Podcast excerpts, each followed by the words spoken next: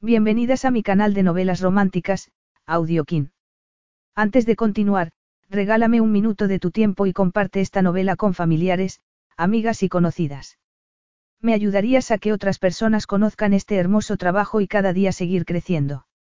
Estaré infinitamente agradecida por tu apoyo y deseando que una lluvia de bendiciones caigan sobre ti. Comencemos con la narración de la novela cuyo título es Diamante del desierto. Argumento. Él quería enseñarle lo abrasadora que podía llegar a ser una noche en el desierto. El futuro de la mina de diamantes de Escabanga estaba en peligro. Brit Escabanga necesitaba una inyección de capital cuanto antes, y un misterioso inversor árabe conocido como Emir estaba dispuesto a dársela. Brit viajaría al reino de Caresí, situado en pleno desierto, para enfrentarse a su arrogante benefactor. Si ella llevaba los fríos diamantes del Ártico en la sangre, entonces la fina arena de esa tierra baldía corría por las venas del jeque Sarif al Capítulo 1. A las 7 de la mañana de un lunes cualquiera, tan frío y neblinoso como solo pueden ser los de Londres, un poderoso consorcio empresarial celebraba una reunión para adquirir la mina de diamantes más grande del mundo. El grupo de tres hombres tenía a su líder en el jeque Sarif al un prestigioso geólogo al que también se conocía como el jeque negro, gracias a haber descubierto enormes pozos de petróleo en las arenas del desierto de Caresí. La iluminación, discreta, era perfecta para leer la letra pequeña de un contrato, y el emplazamiento era digno del rey de Caresí, una lujosa residencia en la capital londinense. Sentados a la mesa junto al jeque estaban dos hombres de unos 32 años de edad. Uno de ellos era español, y el otro era dueño de una isla situada al sur de Italia. Los tres eran magnates del comercio, y rompecorazones en el amor. Sumas colosales estaban en juego. La atmósfera era tensa. Una mina de diamantes que está más allá del círculo polar ártico. Exclamó el conde Roman Quisbada, glamuroso y siniestro. Los diamantes fueron descubiertos en el Ártico canadiense hace unos años, explicó Sarif, echándose hacia atrás en su silla. ¿Por qué no en el Ártico europeo, amigo mío? Los tres hombres eran amigos de la infancia, habían asistido al mismo colegio de Londres. Cada uno de ellos había hecho su propia fortuna, pero seguían unidos por la amistad y la confianza. Mi primera opinión sobre los hallazgos es que este descubrimiento de Skavanga Mining podría ser más grande de lo que pensábamos en un principio, Sarif siguió adelante, empujando unos documentos hacia los otros dos hombres. Y he oído que Skavanga dice tener tres hermanas que se han hecho famosas como los diamantes de Skavanga. No puedo evitar sentir mucha curiosidad, apuntó el español de aspecto peligroso, pelando una naranja con una hoja tan afilada como un escalpelo. Te diré lo que sé, Rafa, le dijo el jeque a su amigo, conocido como don Rafael de León, duque de Cantabria, una hermosa región montañosa de España. El conde Roman Quisbada se echó hacia adelante. Roman era un experto en diamantes. Tenía laboratorios especializados en tratar piedras de gran valor. Rafa, en cambio, era dueño de la cadena de joyería más exclusiva de todo el mundo. Entre los tres controlaban todo el negocio de los diamantes. Pero el jeque sabía que había un cabo suelto, una empresa llamada Escabanga Mining. Propiedad de cuatro hermanos, Brit, Eva, Leila y Tir Escabanga, el hermano desaparecido. Escabanga Mining acababa de anunciar el descubrimiento de los yacimientos de diamantes más grandes jamás encontrados. El jeque estaba a punto de partir rumbo a ese frío y lejano país para comprobarlo por sí mismo. Y, mientras estuviera allí, tendría tiempo de echarle un vistazo a Brit Escabanga, la hermana mayor, que en ese momento estaba al frente de la empresa. Miró una fotografía. Parecía un rival digno, con esos ojos grises, los labios firmes, esa barbilla orgullosa, estaba deseando conocerla. Y el acuerdo con extras de cama resultaba de lo más interesante. No había sentimiento alguno en los negocios y no iba a malgastarlo con las mujeres. ¿Por qué siempre eres tú el que se lo pasa bien? Dijo Roman, quejándose. Frunció el ceño cuando el jeque les habló de sus planes. Hay muchas maneras de divertirse, le aseguró Sarif mientras miraban las fotos de las otras hermanas. Al mirar a Rafa, sintió una punzada de algo cercano al miedo.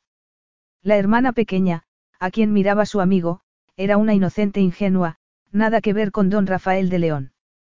Tres mujeres guapas, comentó Roman, mirando a sus colegas. Para tres empresarios despiadados, añadió Rafa, devorando el último pedazo de la naranja. Estoy deseando ir a por esta. Sarif recogió las fotos con brusquedad. Los ojos de Rafa emitieron un destello sombrío. Este podría ser nuestro proyecto más prometedor hasta la fecha, comentó Sarif. No se daba cuenta de ello, pero no dejaba de acariciar la foto de Brit Escabanga con el dedo. Y si hay alguien que puede llevar a buen puerto este trato, ese eres tú, remarcó Roman, intentando aligerar la tensión que había surgido entre sus dos amigos. Solo podía sentir alivio porque no estuvieran interesados en la misma chica. La risa de Rafa descargó el ambiente. Me ha parecido oír por ahí que tenéis unas técnicas sexuales muy interesantes en Caresí, Sarif. Pañuelos de seda, vendas de seda. Roman se rió. Yo he oído lo mismo, dijo Roman. Dicen que en las tiendas de los arenes usan cremas y pociones para disparar las sensaciones. Basta, dijo Sarif. Levantó las manos para silenciar a sus amigos. Podemos volver a los negocios, por favor. En cuestión de segundos, las chicas escabanga cayeron en el olvido y la conversación volvió a las estadísticas y a las expectativas de negocio. Sin embargo, en un rincón de su mente, Sarif seguía pensando en esos ojos grises y en esa boca expresiva. El monarca de Caresí se había criado en el desierto. Había tenido una vida dura e inclemente. Le habían enseñado a gobernar, a luchar y a debatir con los hombres más sabios del consejo, lugar donde las mujeres brillaban por su ausencia. Pero él lo había cambiado todo nada más acceder al poder. Las mujeres de Caresí solían ser meros objetos decorativos a los que había que mimar y esconder, pero bajo su gobierno las cosas habían cambiado mucho. La educación era obligatoria para todos, sin distinción de sexo. ¿Y quién se iba a atrever a llevarle la contraria al jeque negro? Evidentemente, Brit Escabanga no. Mientras miraba la foto de la joven, había visto auténtica determinación en esa mirada, tan parecida a la suya propia. Estaba deseando ir a Escabanga. Brit tenía la boca generosa de una concubina, pero también poseía la mirada inflexible de un guerrero vikingo. La combinación le resultaba intrigante, atractiva. Incluso la austeridad del traje que llevaba despertaba su curiosidad. Esos pechos, apretados contra el fino tejido de lana, suscitaban emociones que le sacudían los sentidos. Le encantaba ver a las mujeres con esa clase de atuendo severo. Era un código de provocación que había aprendido a descifrar muchos años antes. Ese estilo sobrio y seco era sinónimo de represión, o tal vez indicara un espíritu travieso y juguetón. En cualquier caso, no obstante, le encantaba. ¿Sigues con nosotros, Sarif? Preguntó Rafa con un gesto burlón cuando su amigo apartó la foto de Brit. Sí, pero no por mucho tiempo porque me voy a Escabanga por la mañana. Voy a ir en calidad de geólogo y consejero del consorcio. Esto me permitirá hacer una evaluación imparcial de la situación sin mancharme las manos. Eso es muy sensato, dijo Rafa. Que el jeque negro esté al acecho hace que todos se echen a temblar. El jeque negro devora a sus víctimas sin piedad, apuntó Roman, escondiendo una sonrisa. El hecho de que esta figura misteriosa, creada por los medios y conocida en todo el mundo como el jeque negro, no tenga ninguna foto publicada en prensa, sin duda te hará jugar con ventaja, dijo Rafa. Ya veremos qué pasa cuando volvamos a encontrarnos y esté en posición de deciros si todo lo que se ha dicho de los diamantes de Escabanga es cierto, dijo Sarif, cerrando la conversación con un gesto. No pedimos más que eso, sus dos amigos estuvieron de acuerdo. Bueno, claramente, debo ser yo quien vaya a verle, Brit insistió. Las tres hermanas estaban en su ático minimalista y poco habitado, sentadas alrededor de la mesa de la cocina, curiosa, pero poco funcional. Esa forma con huecos en el medio no era precisamente la obra maestra del diseñador. Claramente. ¿Por qué? Preguntó Eva, la hermana mediana, siempre peleona. ¿Quién dice que tengas derecho a llevar la batuta en este asunto? No deberíamos tomar parte todas. ¿Qué me dices de la igualdad de la que siempre hablas tanto, Brit? Brit tiene mucha más experiencia en los negocios que nosotras, dijo la hermana más joven y tímida, Leila. Y esa es una razón muy poderosa por la que debería ser Brit quien se reuniera con ellos, añadió Leila, mesándose sus rizos rubios. Muy poderosa. Repitió Eva con sorna. Brit tiene experiencia en la minería de hierro y cobre. Pero diamantes. Puso los ojos en blanco.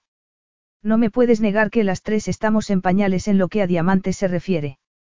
Brit miró a su hermana con ojos serios.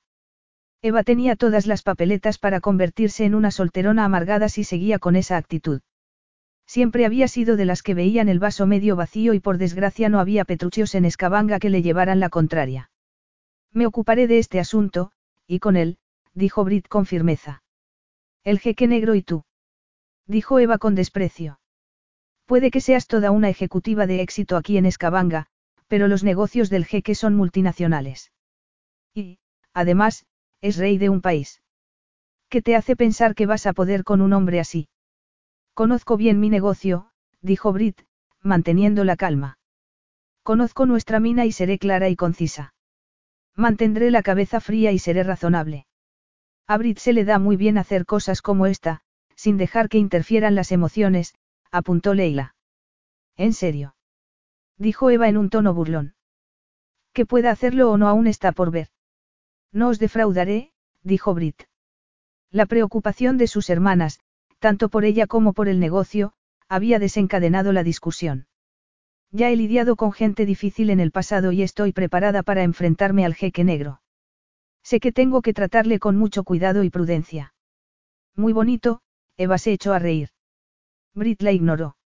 Seríamos unas tontas si le infravaloráramos. El líder de Caresi es mundialmente conocido como el jeque negro por una razón. Retención y saqueo. Sugirió Eva, haciendo uso de un humor corrosivo. Brit se mordió la lengua. El jeque Sarif es uno de los geólogos más prominentes del planeta. Es una pena que no hayamos podido encontrar fotos de él, dijo Leila. Es geólogo. No es una estrella de cine, señaló Brit. ¿Y cuántas fotos de gobernantes árabes has visto? Seguro que es tan feo que rompería la cámara, murmuró Eva.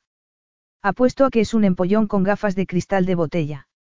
Y, si es así, será mejor que sea Brit quien se ocupe del tema, dijo Leila con entusiasmo. Un gobernante que ha hecho salir adelante a su país y que ha traído la paz es un hombre decente, a mi modo de ver, así que, tenga el aspecto que tenga, no tiene importancia. Pero necesito vuestro apoyo. El hecho es que los minerales de la mina se están agotando y necesitamos inversión. El consorcio que dirige este hombre cuenta con el capital que nos permitiría explotar la mina de diamantes. Se hizo un silencio. Las hermanas de Brit aceptaron la realidad y asintieron con la cabeza finalmente. Brit respiró, aliviada. Por fin tenía la oportunidad de rescatar el negocio. Había esperanza para la ciudad de Escabanga, construida alrededor de la mina. Todo un camino de desafío se extendía ante ella y la entrevista con el jeque ya no parecía un problema tan grande.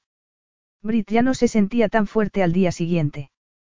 Te está bien empleado por haberte hecho ilusiones, dijo Eva. Estaban reunidas en el estudio de Brit. Tu jeque negro famoso ni siquiera se va a molestar en reunirse contigo, añadió la hermana mediana, mirando por encima del hombro de Brit. En la pantalla del ordenador se veía un correo electrónico. Va a mandar a un representante, dijo, mofándose. Le dedicó una mirada de, ya te lo dije, a su hermana Leila. Voy a hacer café, dijo Leila. El aguijoneo constante de Eva estaba acabando con la paciencia de Brit. Llevaba todo el día intercambiando correos electrónicos con Caresi, y no eran ni las doce de la mañana. Leila regresó con el café. A sus hermanas les encantaba quedarse en la ciudad con ella, pero a veces olvidaban que ella sí tenía trabajo que hacer. Voy a reunirme con él de todos modos. ¿Qué más puedo hacer? preguntó, dándose la vuelta hacia sus hermanas. ¿Tenéis una idea mejor? Eva se quedó callada. Leila le lanzó una mirada comprensiva al tiempo que le daba una taza de café. Solo siento que tengamos que irnos a casa y que vayamos a dejarte con todo esto. Es mi trabajo, dijo Brit, controlando la rabia. Nunca llegaba a enfadarse con Leila. Claro que me molesta no poder conocer al jeque negro, pero lo único que pido es un poco de apoyo, Eva. Lo siento, murmuró Eva. Sé que te endosaron la empresa cuando mamá y papá murieron. Solo me preocupa qué va a pasar a partir de ahora, cuando se agoten las reservas. Sé que la mina está acabada sin los diamantes. Y sé que harás lo que sea para conseguir este trato, pero me preocupas, Brit. Es una carga demasiado pesada como para llevarla tú sola. Para, le dijo Brit en un tono de advertencia. Le dio un abrazo a su hermana. Manden a quien manden, puedo estar a la altura. Dicen que el hombre que se va a reunir contigo es un geólogo reconocido, experto en la materia, señaló Leila. Así que por lo menos sabes que tenéis algo en común. Brit también había estudiado geología, pero tenía un máster en empresariales además. Sí, dijo Eva, tratando de sonar tan optimista como su hermana. Seguro que todo va a salir bien. Brit sabía que sus dos hermanas estaban realmente preocupadas por ella. Simplemente tenían maneras distintas de demostrarlo. Bueno, estoy muy emocionada, dijo con firmeza para aligerar el ambiente. Cuando llegue ese hombre, estaremos un paso más cerca de poder salvar la empresa. Ojalá Tyr estuviera aquí para ayudarnos. Las palabras de Leila hicieron que todas guardaran silencio unos segundos. Tyr era su hermano perdido, y no solían hablar mucho de él porque era demasiado doloroso. No entendían por qué se había marchado así. Jamás se había vuelto a poner en contacto con ellas. Brit fue quien rompió el silencio incómodo. Tiraría exactamente lo mismo. Piensa igual que nosotras. Se preocupa por la empresa y por la gente. Y eso explica por qué se mantiene al margen, murmuró Eva. Sigue siendo uno de nosotros, dijo Brit. Somos una piña. Recuérdalo. El descubrimiento de esos diamantes a lo mejor le anima a volver a casa. Pero a Tir no le mueve el dinero, dijo Leila. Ni siquiera Eva podía estar en desacuerdo con eso. Tyr era un idealista, un aventurero. Su hermano podía ser muchas cosas, pero el dinero no lo era todo para él. Brit deseaba tanto tenerle de vuelta en casa, le echaba de menos. Llevaba demasiado tiempo lejos. Aquí hay algo que os va a hacer reír, dijo Leila en un intento por suavizar las cosas. Agarró el periódico y señaló un artículo que se refería a las tres hermanas como los diamantes de Escabanga. Todavía no se han cansado de ponernos ese nombre ridículo. Es que es una tontería enorme, dijo Eva, apartándose el pelo de la cara con un gesto de indignación. Me han llamado cosas peores, dijo Brit, sin inmutarse. No seas tan ingenua, masculló Eva. Lo único que hace ese artículo es atraer a todos los cazafortunas que hay por ahí. ¿Y qué tiene de malo? dijo Leila. Me gustaría conocer a un hombre que no esté borracho a las nueve de la noche. Brit y Eva contuvieron el aliento. Leila acababa de mencionar otra de esas cosas de las que nunca hablaban en alto. Había un viejo rumor que decía que su padre estaba borracho el día en que pilotaba el avión de la empresa y se había estrellado con su madre a bordo. Leila se puso roja como un tomate cuando se dio cuenta del error que había cometido. Lo siento. Es que estoy cansada de que sigas llevándonos la contraria, Eva. Deberíamos apoyar a Brit. Leila tiene razón, dijo Brit. Es crucial que mantengamos la cabeza fría para sacar adelante este acuerdo. No nos podemos permitir una disputa entre nosotras. Ese artículo es una tontería y ni siquiera deberíamos perder el tiempo hablando de ello. Si queremos que Scavanga Mining tenga un futuro, tenemos que considerar todas las ofertas que están sobre la mesa, y hasta ahora solo tenemos la del consorcio. Supongo que podrías darle una bienvenida al estilo de Scavanga al representante del jeque, sugirió Eva, sonriendo. Leila sonrió también. Seguro que Brit tiene algo bajo la manga. No es eso por lo que os tenéis que preocupar, comentó Brit en un tono seco. Simplemente, prométeme que no vas a hacer nada de lo que te puedas arrepentir en el futuro, dijo Leila. Cuando llegue el momento no me arrepentiré, dijo Brit con contundencia. A menos que sea un empollón con gafas de cristal de botella, en cuyo caso habrá que ponerle una bolsa de papel en la cabeza. No des la batalla por ganada todavía, dijo Eva. No estoy preocupada. Si resulta ser un poco difícil, hago un agujero en el hielo y le pongo a nadar un rato. Así se enfriará. ¿Y por qué parar ahí? añadió Eva. No olvides las ramitas de abedul. Siempre puedes darle un buen repaso. Con eso le arreglas un poco. Lo tendré en cuenta. Por favor, decime que estáis bromeando, dijo Leila. Por suerte, la hermana pequeña de las Escabanga no llegó a ver la mirada que intercambiaban las dos mayores. Capítulo 2. Brit estaba inusualmente nerviosa. El desayuno con el representante del jeque negro estaba previsto para las nueve. Cuando cruzó las puertas de Escabanga Mining ya eran las nueve y veinte. Subió las escaleras corriendo. No era que no estuviera acostumbrada a las reuniones de negocios, pero esa era diferente por una serie de razones, y para colmo de males se le había pinchado una rueda durante el camino. Ya entró directamente, dijo al ver que la secretaria levantaba la vista con un gesto de sorpresa. Se detuvo delante de la puerta un segundo. Eva tenía razón cuando decía que al morir sus padres ella era la única persona preparada para tomar las riendas de la empresa y cuidar de ellas. Tyr era un buscavidas, un mercenario. Había servido como soldado durante un tiempo, pero nadie sabía dónde estaba en ese momento. Dependía de ella cerrar el trato. No había nadie más. El hombre que la esperaba en la sala de juntas podía salvar la empresa si le daba luz verde al consorcio. Y llegaba tarde. La silueta de un hombre imponente se recortaba contra la luz de las ventanas. Se dio la vuelta al oírla entrar. Llevaba un traje hecho a medida muy oscuro, de corte impecable, nada que ver con esos ropajes orientales que había imaginado. El hombre que tenía delante no necesitaba accesorios para parecer exótico. Su rostro, sombrío y orgulloso, el pelo negro y copioso, y esos ojos intensos y afilados eran todo lo que hacía falta para convertirle en una visión asombrosa. Lejos de ser ese empollón repulsivo, el representante del jeque era extraordinariamente apuesto. Brit tuvo que hacer acopio de toda su fuerza de voluntad para cruzar la estancia e ir hacia él. Señorita Escabanga. Su voz, muy grave y con un ligero acento extranjero, la hacía sentir escalofríos. Era la voz de un maestro, de un amante, un hombre que no esperaba más que le obedecieran.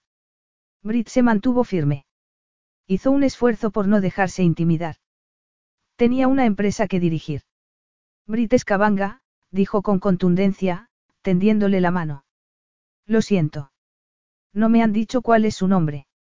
No tiene importancia para estas reuniones, dijo él, agarrándole la mano con una fuerza controlada, pero implacable. El roce de su mano la sorprendió. Aunque breve, había sido como una descarga eléctrica. Le deseaba, así, sin más. Nunca en su vida había experimentado una atracción tan fuerte hacia alguien. Bueno, dijo, levantando la barbilla. ¿Cómo le llamo entonces?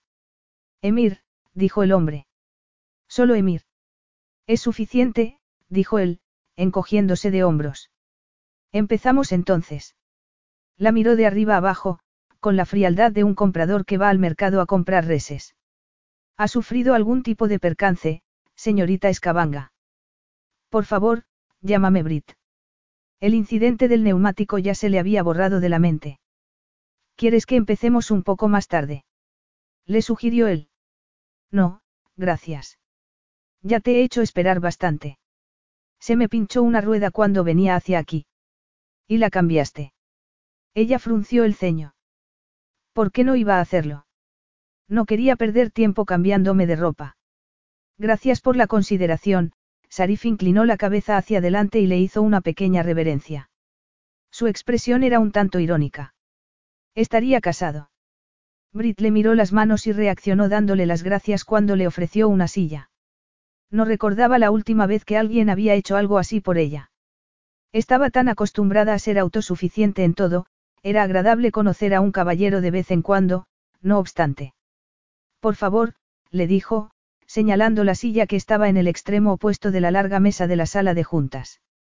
Apartó la vista rápidamente cuando él la miró. Las mejillas le ardían. Se refugió tras los documentos que tenía delante. A Sarif le resultaba curiosa la aparente devoción de la señorita Escabanga por el trabajo. Ambos habían sentido la misma chispa. Eso lo sabía con seguridad. Normalmente los primeros minutos de una reunión eran cruciales para evaluar bien a la gente y el lenguaje corporal se lo decía todo. Hasta ese momento Escabanga no le había impresionado, en cambio. Era un sitio gris con un aire de decadencia que contagiaba tanto a la empresa como a la ciudad. No necesitaba el informe que tenía delante para saber que los yacimientos de minerales se estaban agotando. Se olía el declive en el ambiente.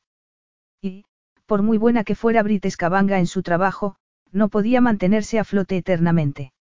Necesitaba esos diamantes para mantener viva la empresa, y para ello necesitaba al consorcio. La ciudad era gris, pero Brit Escabanga era todo lo contrario. Había superado con creces sus expectativas. Había todo un mundo secreto detrás de esos ojos grises y serios, un mundo que quería descubrir. Informarás personalmente a Su Majestad de todo lo que hablemos aquí. Claro. Su Majestad la considera entre sus amigos y espera que todas las negociaciones que se lleven a cabo de ahora en adelante traigan respeto mutuo y grandes beneficios para nuestros respectivos países. Brit contuvo el aliento al verle hacer el saludo tradicional de Caresí. Para ello se tocaba el pecho, la boca, y finalmente la frente. Por favor, dile a Su Majestad que agradezco su interés en Escabanga Mining, y también te agradezco a ti que hayas venido como representante, le sostuvo la mirada. Sarif se sorprendió. La única mujer que era capaz de hacer eso era su hermana Jasmina, y era guerrera por naturaleza. Mientras Brit le explicaba las perspectivas de futuro de Escabanga Mining, se dio cuenta de que había cierto toque de inocencia en ella. Incluso parecía creer que aún tendría algo que decir cuando el consorcio pasara a controlar la empresa. Sus manos eficientes exhibían una manicura impecable y llevaba muy poco maquillaje. No había nada artificial en ella. Supongo que la idea de excavar en el hielo te debe de parecer todo un desafío, estando acostumbrado al desierto. Sarif volvió a los negocios, no con muchas ganas. Al contrario. Hay muchas cosas en Escabanga que me recuerdan la inmensidad y variedad de mi tierra natal. La variedad solo es evidente para aquellos que pueden verla, claro. Quería que el negocio saliera adelante, pero deseaba a Brit Escabanga muchísimo más. Por mucho que intentara concentrarse, Brit sentía que su cuerpo se rebelaba. Parecía estar en sincronía con el de Emir. Incluso se sorprendió inclinándose hacia él en más de una ocasión y tuvo que obligarse a retroceder. Su rostro era grave y circunspecto, y su aroma evocaba el mundo exótico del que provenía.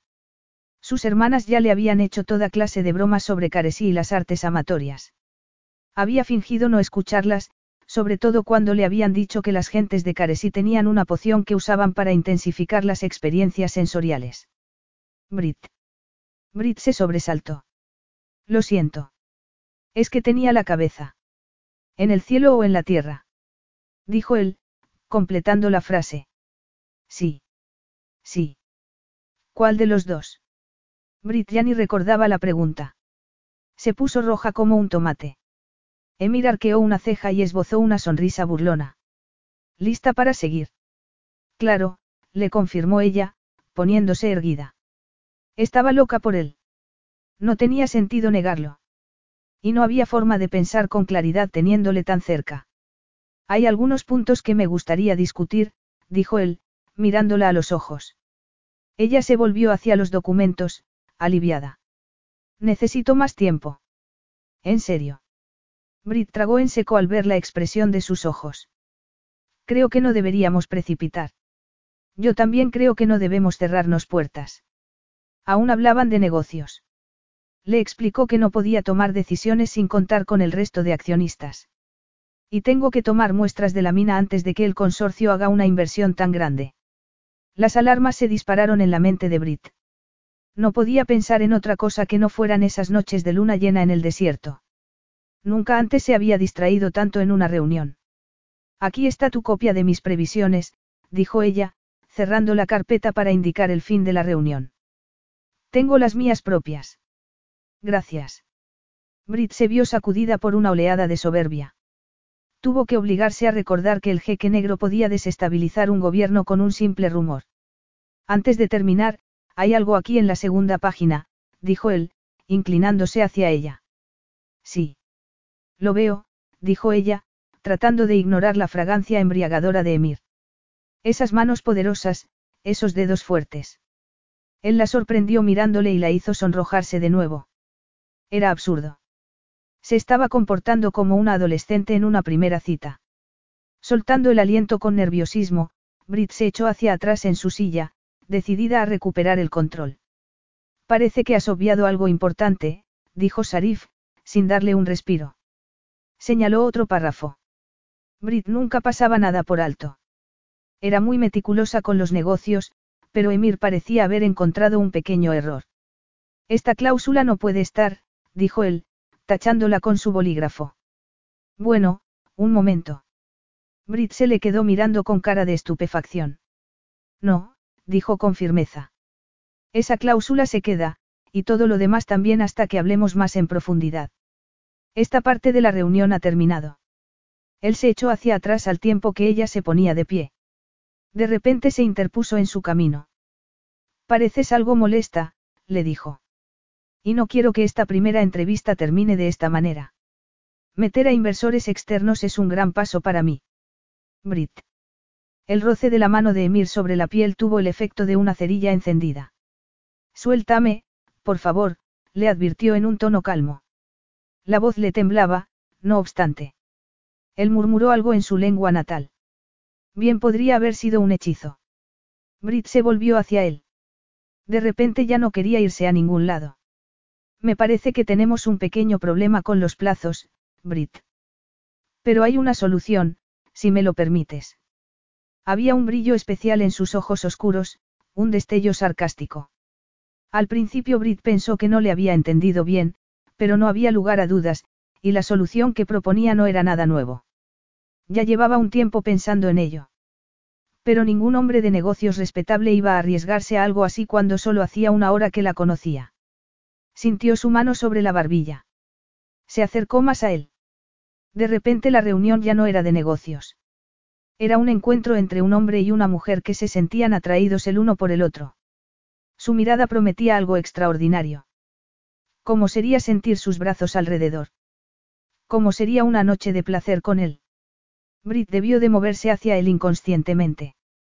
De repente estaba en sus brazos. Vaya, Brit, dijo él en un tono burlón. Si hubiera sabido que era esto lo que deseabas tanto, estoy seguro de que hubiéramos podido preparar algo antes de la reunión. En otras circunstancias una insinuación tan directa la hubiera escandalizado, pero en ese momento le deseaba aún más por ello. Sintió el roce de sus dedos sobre los labios y algo se encendió en su interior. El reloj seguía su curso implacable y la tensión crecía. Él le sostenía la mirada con insolencia y descaro. De pronto le sujetó las mejillas con unas manos cálidas, ligeramente curtidas, y entonces le dio un beso que empezó con timidez para luego volverse brutal.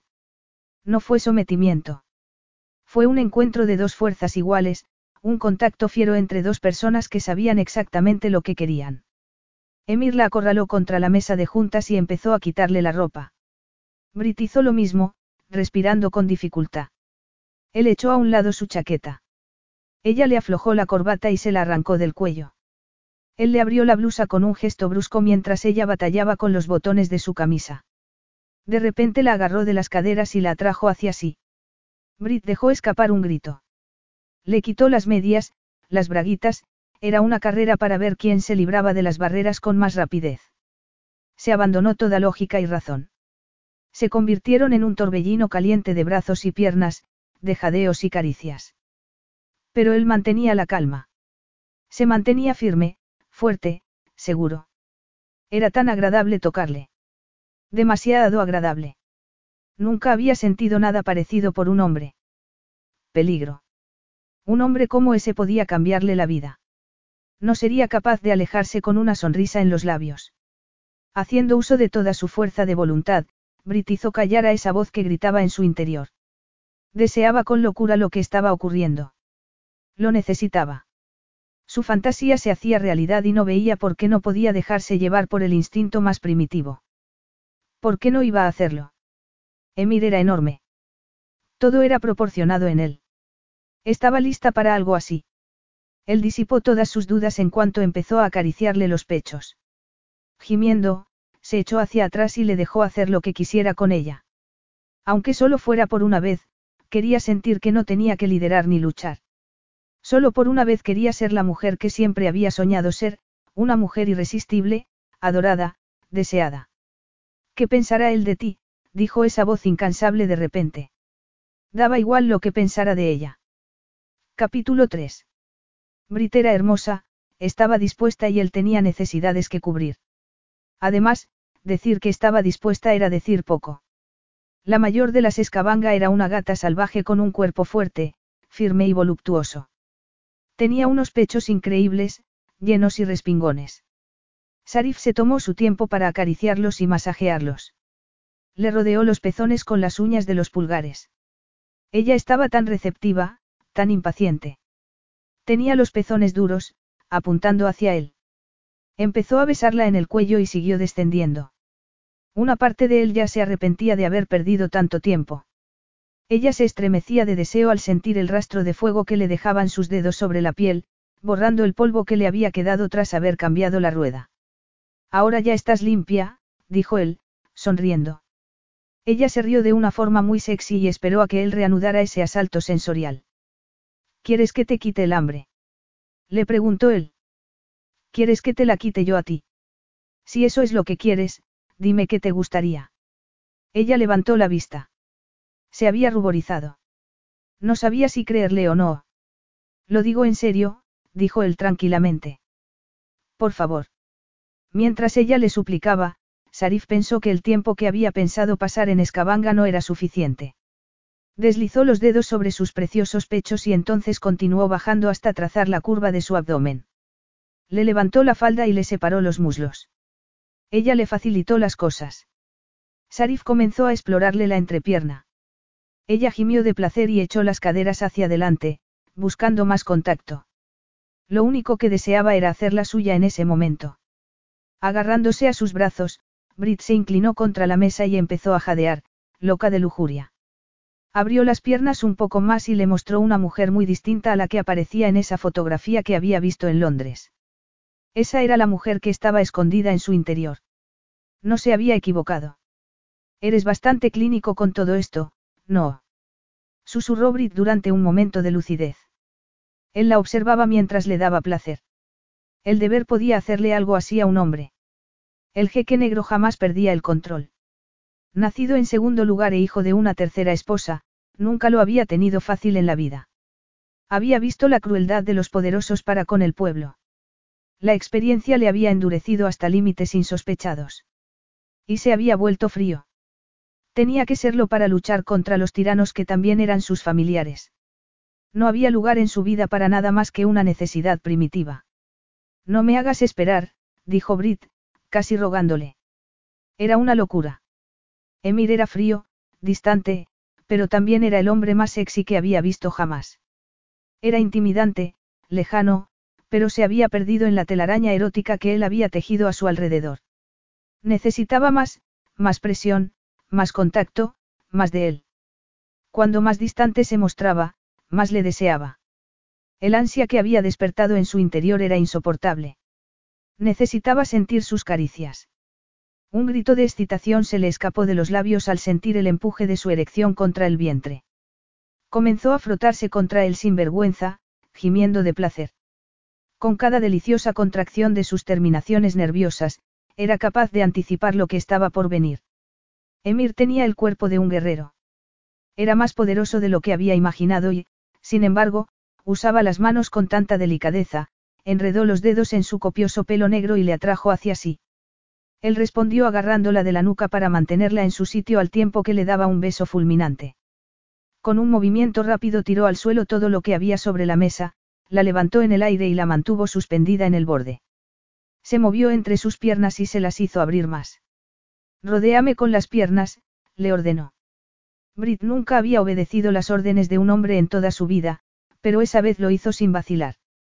Apoyó las manos en la mesa, arqueó la espalda y echó los pechos hacia adelante.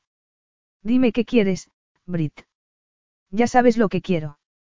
Pero tienes que decírmelo, le dijo él en voz baja. Brit sintió que se le secaba la garganta. Cuanto más brusco era con ella, más se excitaba. Nadie la había llevado al límite de esa manera. ¿Cómo se había creído tan liberal en el sexo? Era una novata comparada con Emir. Dilo. Brit tenía el rostro ardiendo. Nadie le hablaba así jamás. Nadie le decía lo que tenía que hacer. Pero a su cuerpo le gustaba lo que estaba pasando, y respondía con entusiasmo. Sí, dijo ella. Sí, por favor, repitió, y entonces le describió exactamente lo que quería que le hiciera, con todo lujo de detalles. Sarif casi sonrió. Creo que podré arreglármelas, le dijo con sequedad. Mi única preocupación es que es posible que no tengamos tiempo suficiente para cubrir tu lista de deseos. A lo mejor en otra ocasión, dijo ella. Miró hacia la puerta. ¿Cómo había podido olvidar que no estaba cerrada con llave?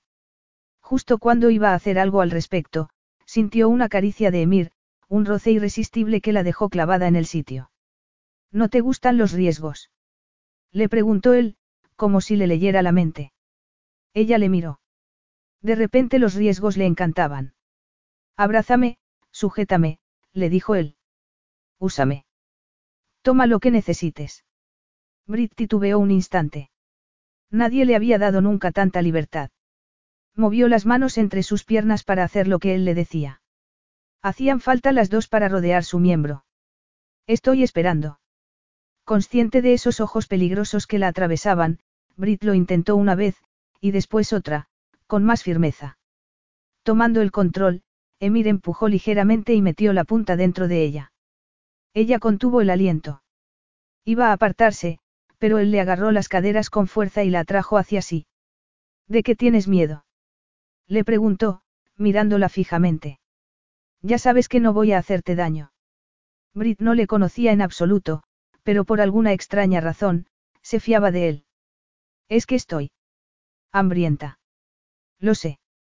Brit emitió un sonido de puro placer. Había jugado con chicos, pero Emir era un hombre, como ningún otro. No soy suficiente para ti. Le preguntó él, mofándose. Ella levantó la barbilla. ¿Tú qué crees? Sarif le dijo exactamente lo que pensaba y, sin darle tiempo a recuperar el aliento, la besó y empujó con todas sus fuerzas, adentrándose en ella hasta el fondo. Durante unos segundos, Brit fue incapaz de pensar o de moverse. Incluso le costaba respirar. Nunca se cansaría de lo que estaba experimentando en ese momento. No era placer. Era una adicción.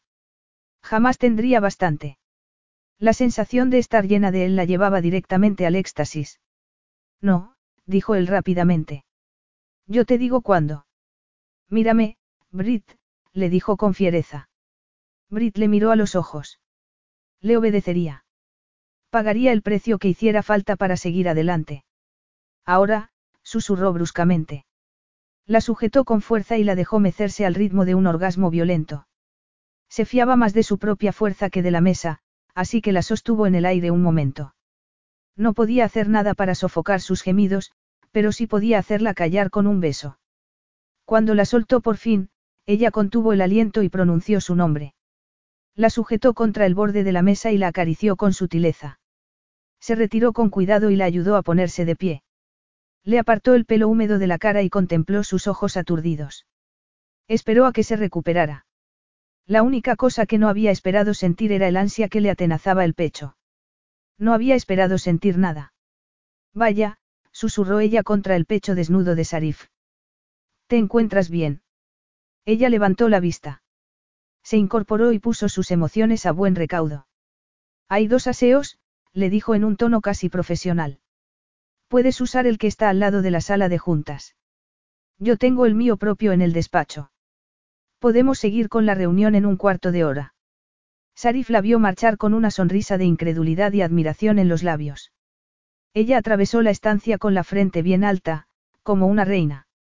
De haber sido cualquier otra persona, hubiera sido un poco absurdo, pero con Brit Escabanga las cosas eran distintas. Sarif se arregló rápidamente en el aseo. Para su sorpresa, allí había de todo, desde toallitas de la mejor calidad hasta champú. ¿Acaso lo había hecho antes? Era una costumbre para ella. ¿Y por qué le importaba? Regresó a la sala de juntas y allí estaba ella. Parecía otra persona, dueña de sí misma, impertérrita, como si nada hubiera pasado. Brit se odiaba a sí misma. Se odiaba por lo que había hecho. Perder el control de esa manera no era propio de ella. Ese momento de debilidad no podía volver a repetirse. Tenía que mantener el control en todo momento. ¿Pasa algo, Brit? Le preguntó Emir de repente, devolviéndola al presente. No, nada. Muy bien, dijo él. Y decían los rumores que era la más dura de los diamantes de Escabanga. Lágrimas de vergüenza se agolparon en sus ojos. No podía volver a cometer semejante error. Es que tengo alergia, le explicó rápidamente al ver que Emir la miraba con ojos de sospecha. ¿En Escabanga? Le preguntó él, contemplando el paisaje invernal. Tenemos polen, dijo ella con frialdad y cambió de tema sin saber muy bien cómo logró llegar a la segunda parte de la reunión. Muchas cosas dependían del resultado de esa entrevista y no podía estropearlo todo por no tener la mente clara. Concluyó la negociación con una afirmación cuidadosamente ensayada. Por lo menos podía decirles a sus hermanas que no se había visto obligada a ceder en algo fundamental. Emir parecía listo para pasar a la segunda fase, la cual incluía una visita a la mina. Estoy deseando ir, le dijo él. No había nada en sus ojos que indicara un interés más allá de los negocios. El momento de pasión que acababan de compartir no había significado nada para él. ¿Y por qué iba a ser de otra manera? No le había impresionado, pero eso tampoco tenía por qué importarle. Eso es todo.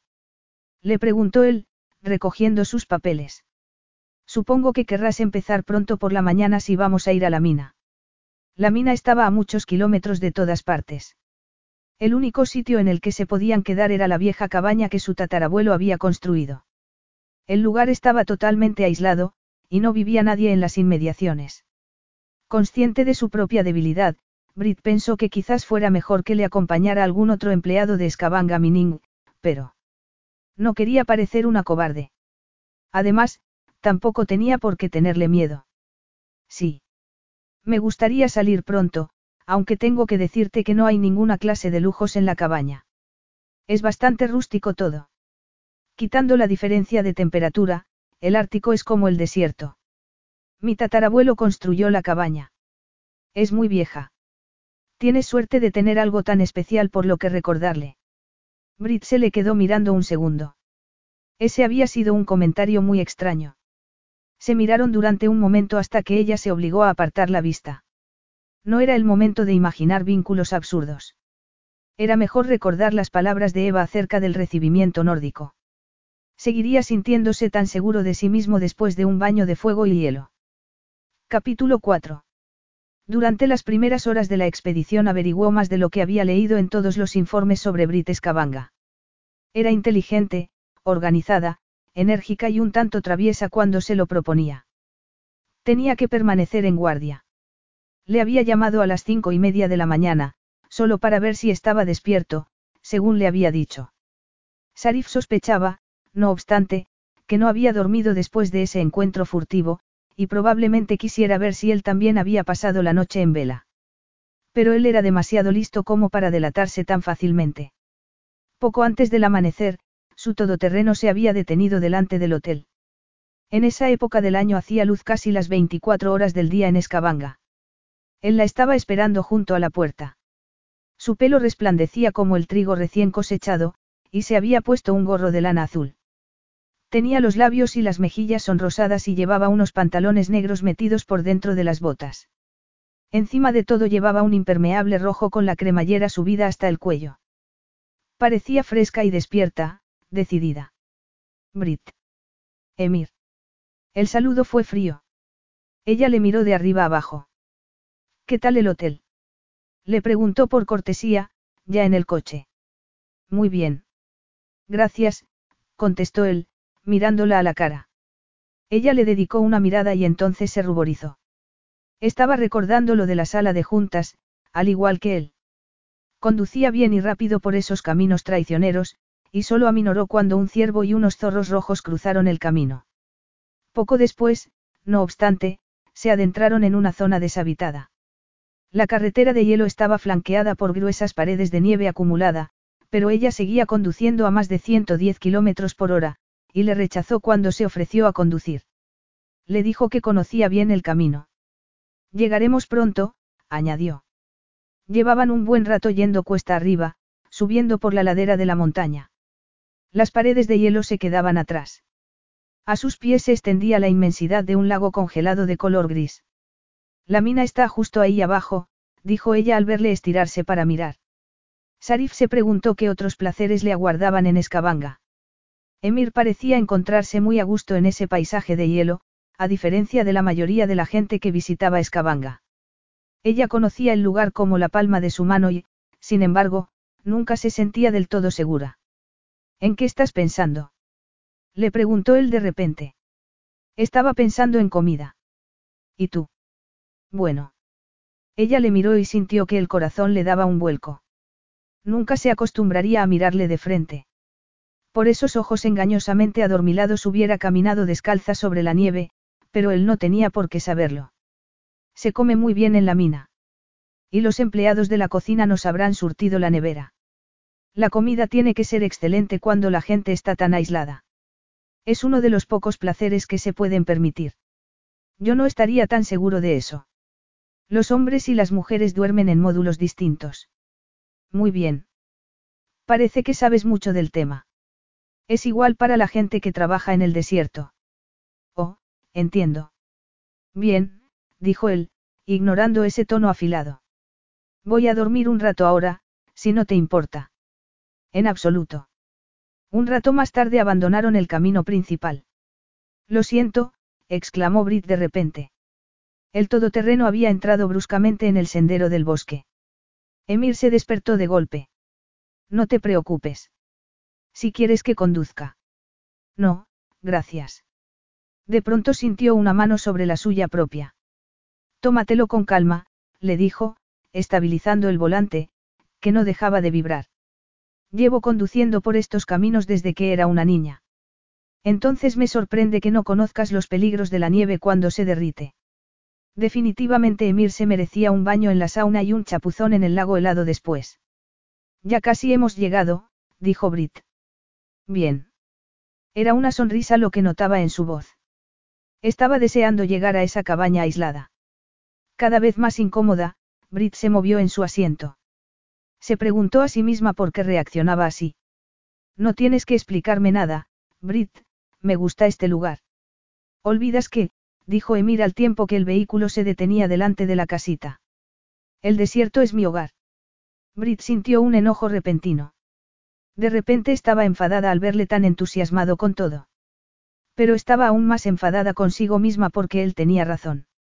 Esa tierra baldía donde vivía era hermosa, única. Contempló el lago helado. Lo estaba viendo a través de los ojos de él, y le parecía todo distinto de pronto. Esto es magnífico, exclamó él cuando bajaron del todoterreno. Brit se puso tensa al sentirle a su lado. Su corazón latía más rápido de lo normal. No quería fijarse en lo guapo que estaba con esa chaqueta oscura y las botas de nieve. Emir irradiaba algo más que cualquier otro hombre. Tenía la fuerza a la que todo el mundo querría aferrarse durante una tormenta de nieve. Pero también parecía peligroso. Brit se separó un poco. El lago era maravilloso. Tenía kilómetros de longitud y estaba flanqueado por cordilleras afiladas que se perdían entre las nubes. Un espeso bosque de pinos ascendía por la colina hasta que las raíces ya no tenían nada a lo que aferrarse. Sin embargo, el silencio era lo más imponente de todo. Era pesado, absoluto. Era como si el mundo entero estuviera conteniendo el aliento. De pronto Emir se volvió hacia la cabaña. Un águila graznó. Brit sonrió. Voy a buscar las cosas, dijo él y fue hacia el coche. Ella sonrió y se dirigió hacia la puerta de la casa. Siempre se sentía feliz en ese lugar. Allí no existían los problemas. Mantendría las cosas en un plano ligero y profesional, y olvidaría lo ocurrido en la sala de juntas. Emir la alcanzó justo en la puerta. Lo primero que le preguntó fue a qué distancia estaba la mina. Dándole la espalda, Brit hizo una mueca. Olvidar lo que había pasado entre ellos iba a ser más fácil de lo que pensaba. Emir ya estaba pensando en los negocios y ni siquiera habían entrado en la casa. ¿A qué distancia está la mina entonces? ¿Cuánto tiempo nos llevará por carretera? Depende del tiempo, giró la llave en el cerrojo. Yo diría que unos diez minutos. ¿Podemos dar un vuelta hoy? Le preguntó él, sujetándole la puerta. Parecía tener más prisa de lo que ella pensaba. La mina está abierta las 24 horas. Podemos ir en cuanto estés listo. Entonces me refresco un poco y vamos. Si te parece bien. Me parece bien. Brit tuvo que contener las ganas de echarse a reír. Nunca había conocido a nadie que se pareciera tanto a ella. Le quitó su bolsa de las manos y se la colgó del hombro. Bienvenido, le dijo, entrando en la casa. Muy bonito, comentó él, mirando a su alrededor. Él hacía que todo pareciera pequeño en comparación. La cabaña había sido construida por un hombre grande, para hombres grandes, pero todo resultaba muy acogedor. Reflejaba la personalidad del hombre con el que había empezado la dinastía Escabanga. Sin tener nada más que mucha fuerza de voluntad, el abuelo de Brit había sacado los primeros minerales con sus propias manos. No había nada de lo que avergonzarse en la cabaña. Allí solo se podía sentir orgullosa. ¿Qué? dijo Emir al ver que le miraba con insistencia. Eres el único hombre, aparte de mi hermano, que me hace sentir pequeña, dijo, intentando que no pareciera un cumplido. Entiendo que estás hablando de tu hermano Tyr, no. Mi hermano perdido, Tyr. Te aseguro que lo último que deseo es hacerte sentir pequeña. No, bueno, no de esa manera. ¿Cuánto mides? Suficiente. Había un destello de humor en su mirada. A lo mejor las cosas no se pondrían tan mal después de todo. A lo mejor incluso podían llegar a hacer negocios mientras disfrutaban de una bonita estancia. ¿Me vas a enseñar mi habitación? Sí, claro.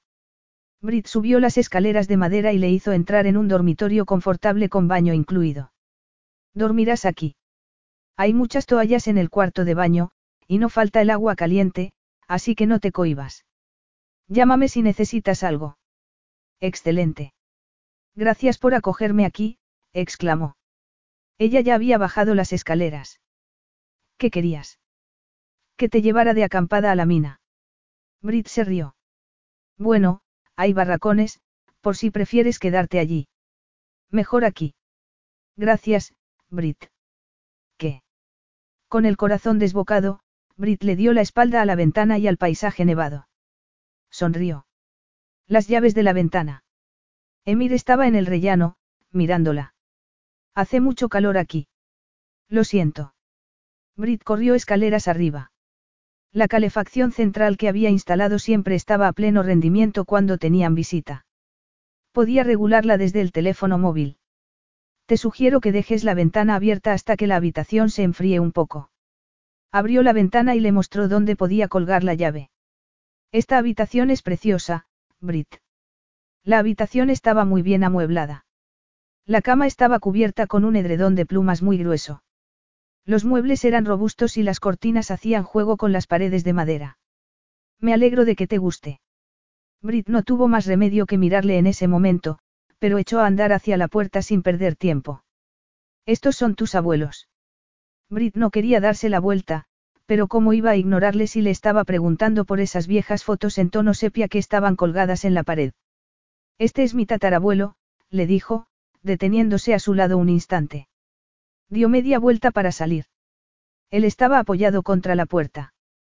Disculpa. Él se puso erguido y se echó a un lado sin más. Cuando llegó al rellano de la escalera, no pudo resistir la tentación de darse la vuelta para ver si la seguía observando. Nada más volverse, no obstante, se arrepintió profundamente de haberlo hecho. ¿Qué significaba esa mirada burlona? Voy a darme una ducha rápida y te veo fuera dentro de diez minutos, exclamó ella, subiendo el último tramo de escaleras, que llevaba a su habitación del ático. Cerró la puerta de golpe y se recostó un momento contra ella. Decirle que sí a Emir era lo más fácil del mundo, pero decirle que no requería un esfuerzo titánico, mucha disciplina, y no estaba segura de tenerla. Pero tenía que tenerla. Mientras se duchaba, eso fue lo único en lo que pensó. Cualquier otra cosa era debilidad. La casa tenía tres habitaciones y la suya era la del ático. La había escogido de niña porque así podía estar sola allí arriba. Siempre le había gustado el techo a dos aguas con las vigas al descubierto. Parecía sacado de un cuento de hadas. Cuando era pequeña podía ver el cielo y las montañas si se ponía de pie sobre la cama, y cuando estaba sola podía ser quien quisiera ser. A lo largo de los años había coleccionado cosas que la hacían sentir bien. Su abuela hacía mantas de patchwork. Su abuelo había tallado el cabecero de la cama. Esos tesoros de familia lo eran todo para ella. Eran muchos más preciados que el mejor de los diamantes, pero esos diamantes de la mina también podían hacerle mucho bien a Escabanga, la ciudad que habían construido sus ancestros. Mientras jugueteaba con unas horquillas, Brit pensó que tenía que ganarse el visto bueno de Emir. Eran los mismos adornos de pelo que usaba cuando era una adolescente. Los recogió y los puso contra su pelo rubio y largo para ver el efecto en el espejo. Ni siquiera había cambiado el desvencijado taburete que estaba delante del tocador porque su abuela lo había cosido a mano, y porque le recordaba a la niña que había sido, al igual que los libros que estaban sobre la mesita de noche. Esa casa era muy distinta al ático donde vivía en el centro de Escabanga. Fue hacia una ventana. Ya no necesitaba subirse a la cama para mirar hacia afuera. La mina de Escabanga lo era todo para sus padres, pero no habían podido mantenerla. Porque su padre era un borracho. Sacudió la cabeza, ahuyentó el recuerdo. Sus padres lo habían intentado. Mientras miraba por la ventana, la cabaña de la sauna llamó su atención. Estaba junto al lago. Tenía un enorme sombrero de nieve y varias filas de ramitas de abedul colgaban junto a la puerta. De repente recordó la broma de Eva y una sonrisa se dibujó en sus labios. Vio una sombra en la nieve. Dio un paso atrás de forma automática. Soltó la toalla, abrió los cajones del viejo baúl de madera y sacó ropa invernal ligera, un suéter, pantalones impermeables y calcetines muy gruesos. El corazón le latía demasiado rápido, pero no podía evitarlo. Era como si fuera a tener una cita en vez de ir a enseñarle una mina a un hombre que iba a llenarle los bolsillos a su jefe a costa del trabajo de su familia. Volvió a acercarse a la ventana, dio un golpecito en el cristal para llamar su atención y entonces abrió la mano para decirle que bajaba enseguida, después de arreglarse un poco el pelo y ponerse brillo de labios. Traidora, pensó, discutiendo con esa voz interior que se empeñaba en llevarle la contraria. A todo el mundo le gustaba sentirse bien. No tenía nada que ver con Emir. Él tenía las llaves de la cabaña y también las del coche. Cuando Brit apareció en la puerta ya estaba sentado frente al volante. Al verla bajó y fue a cerrar. Ella extendió la mano para que le diera las llaves. Yo me las quedo, dijo él, metiéndoselas en el bolsillo de su abrigo. La mirada de Brit se volvió de piedra. Yo también voy a conducir, añadió. Brit le miró un segundo y entonces subió por el lado del acompañante. Sé a dónde vamos. Entonces puedes guiarme, dijo él, arrancando a toda pastilla. Voy a quitar el navegador. Ella casi gruñó al oír el comentario. ¿Por qué no me dejas conducir? ¿Por qué no me diriges? Le preguntó él. A veces está bien compartir la carga. Al salir, Sarif la vio mirar hacia la sauna que estaba junto al lago. Parecía lista para ser usada. Viajaron en silencio por la carretera, resguardada por árboles a ambos lados. La nieve se acumulaba a ambos lados del camino. Los altos pinos se encorvaban bajo el peso de los copos. El aire era gélido y una espesa neblina lo cubría todo. Cuando llegaron a la carretera principal la nieve empezaba a caer con más fuerza. Las marcas de los neumáticos ya no se veían y los limpiaparabrisas trabajaban sin descanso. ¿Izquierda o derecha? Le preguntó Sarif, aminorando. Si me hubieras dejado conducir. Él tiró del freno de mano. Izquierda. Sarif giró el volante. Brit tiró del gorro de lana que llevaba y el pelo le cayó en cascada sobre la cara. Si quería llamar su atención, no había estrategia mejor que esa. Sarif sonrió para sí al verla recogérselo de nuevo con brusquedad. Debes de estar cansada, le dijo. No soy tan frágil como te crees, dijo ella, volviéndose hacia la ventanilla. Sarif guardó silencio. Sabía que no era tan frágil, pero si en algún momento le faltaban fuerzas, estaría allí para ella. Era una locura, pero Brit Escabanga se le había metido debajo de la piel. Capítulo 5. A Emir le bastó con media hora para saber lo que hacía falta en la mina para llevarla a otro nivel. Horadar el núcleo ártico requeriría máquinas muy potentes y también mucho espacio para su instalación. La inversión sin duda sería colosal. Con una suma tan grande en juego, lo supervisaría todo personalmente. A la vuelta, Brit se llevó una gran sorpresa al ver que le daba las llaves del coche. Una vez se hayan tomado las muestras, podemos empezar a fijar una dinámica de trabajo, le dijo cuando se pusieron en marcha.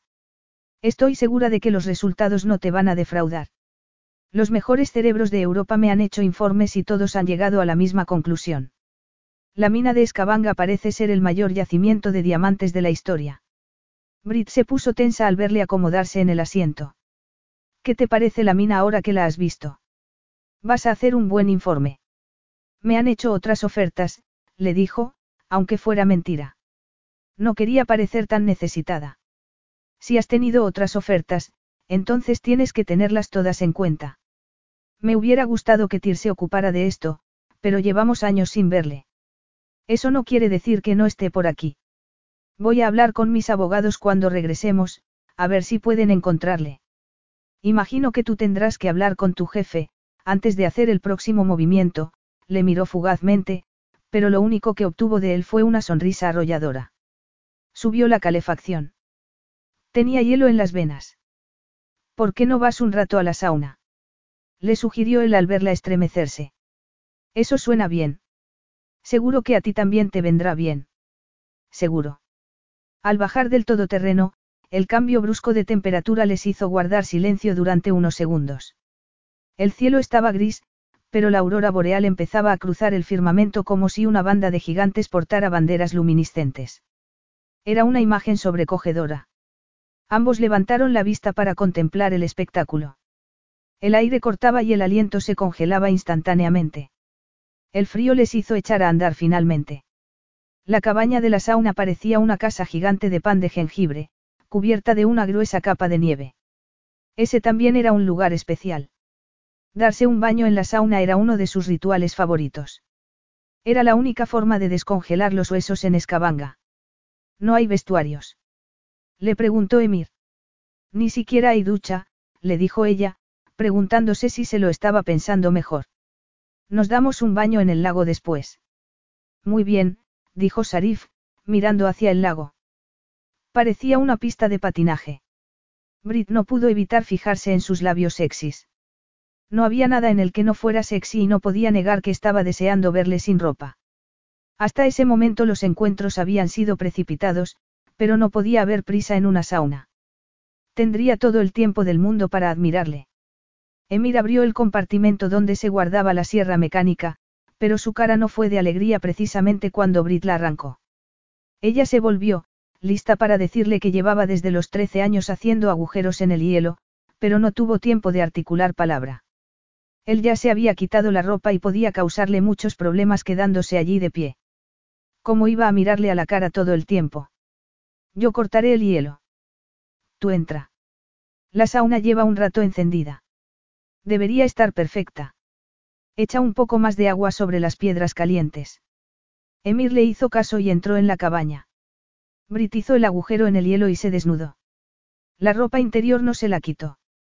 No suponía mucha protección en esas circunstancias, pero al menos la hacía sentirse más segura. Encontró a Emir apoyado sobre el banco de madera, relajado y completamente desnudo. Se sentó en un extremo, lejos de él, pero no era capaz de acomodarse. Demasiado caliente. Le preguntó él al verla cambiar de posición una y otra vez. Tenía los ojos cerrados, pero Brit sabía que estaba al tanto de todo lo que ocurría a su alrededor. Además, esa sonrisa sutil le delataba. Le miró a la cara. Tenía las pestañas tan tupidas y negras que arrojaban sombras sobre sus mejillas. Sus cejas apuntaban hacia arriba como las de un tártaro salvaje de las llanuras de Rusia, o como las de un jeque. Ahuyentó esos pensamientos rápidamente. Voy fuera a refrescarme un poco. Emir abrió un ojo. Voy a nadar en el agujero. Entonces voy contigo. No hace falta, se apresuró a decir Brit, pero ya era demasiado tarde. Emir ya estaba de pie. Su presencia llenaba toda la cabaña. Una ola de arrepentimiento sacudió a Brit de arriba abajo. Debería haberse despedido de él en Escabanga. Un empleado podría haberle acompañado a la mina. ¿Confías en alguna otra persona para cerrar este trato? le preguntó una voz traviesa. No puedes irte a nadar en un lago de hielo tú sola. Llevo haciéndolo desde que era niña. Pero alguien te vigilaba entonces, supongo. Soy lo bastante mayor como para cuidar de mí misma. ¿En serio? La burla de Emir le estaba haciendo mella. ¿Y qué era lo que estaba mirando? Cruzó los brazos rápidamente sobre el pecho. Voy a salir de todos modos, dijo él. Agarró una toalla al salir y se la puso sobre los hombros.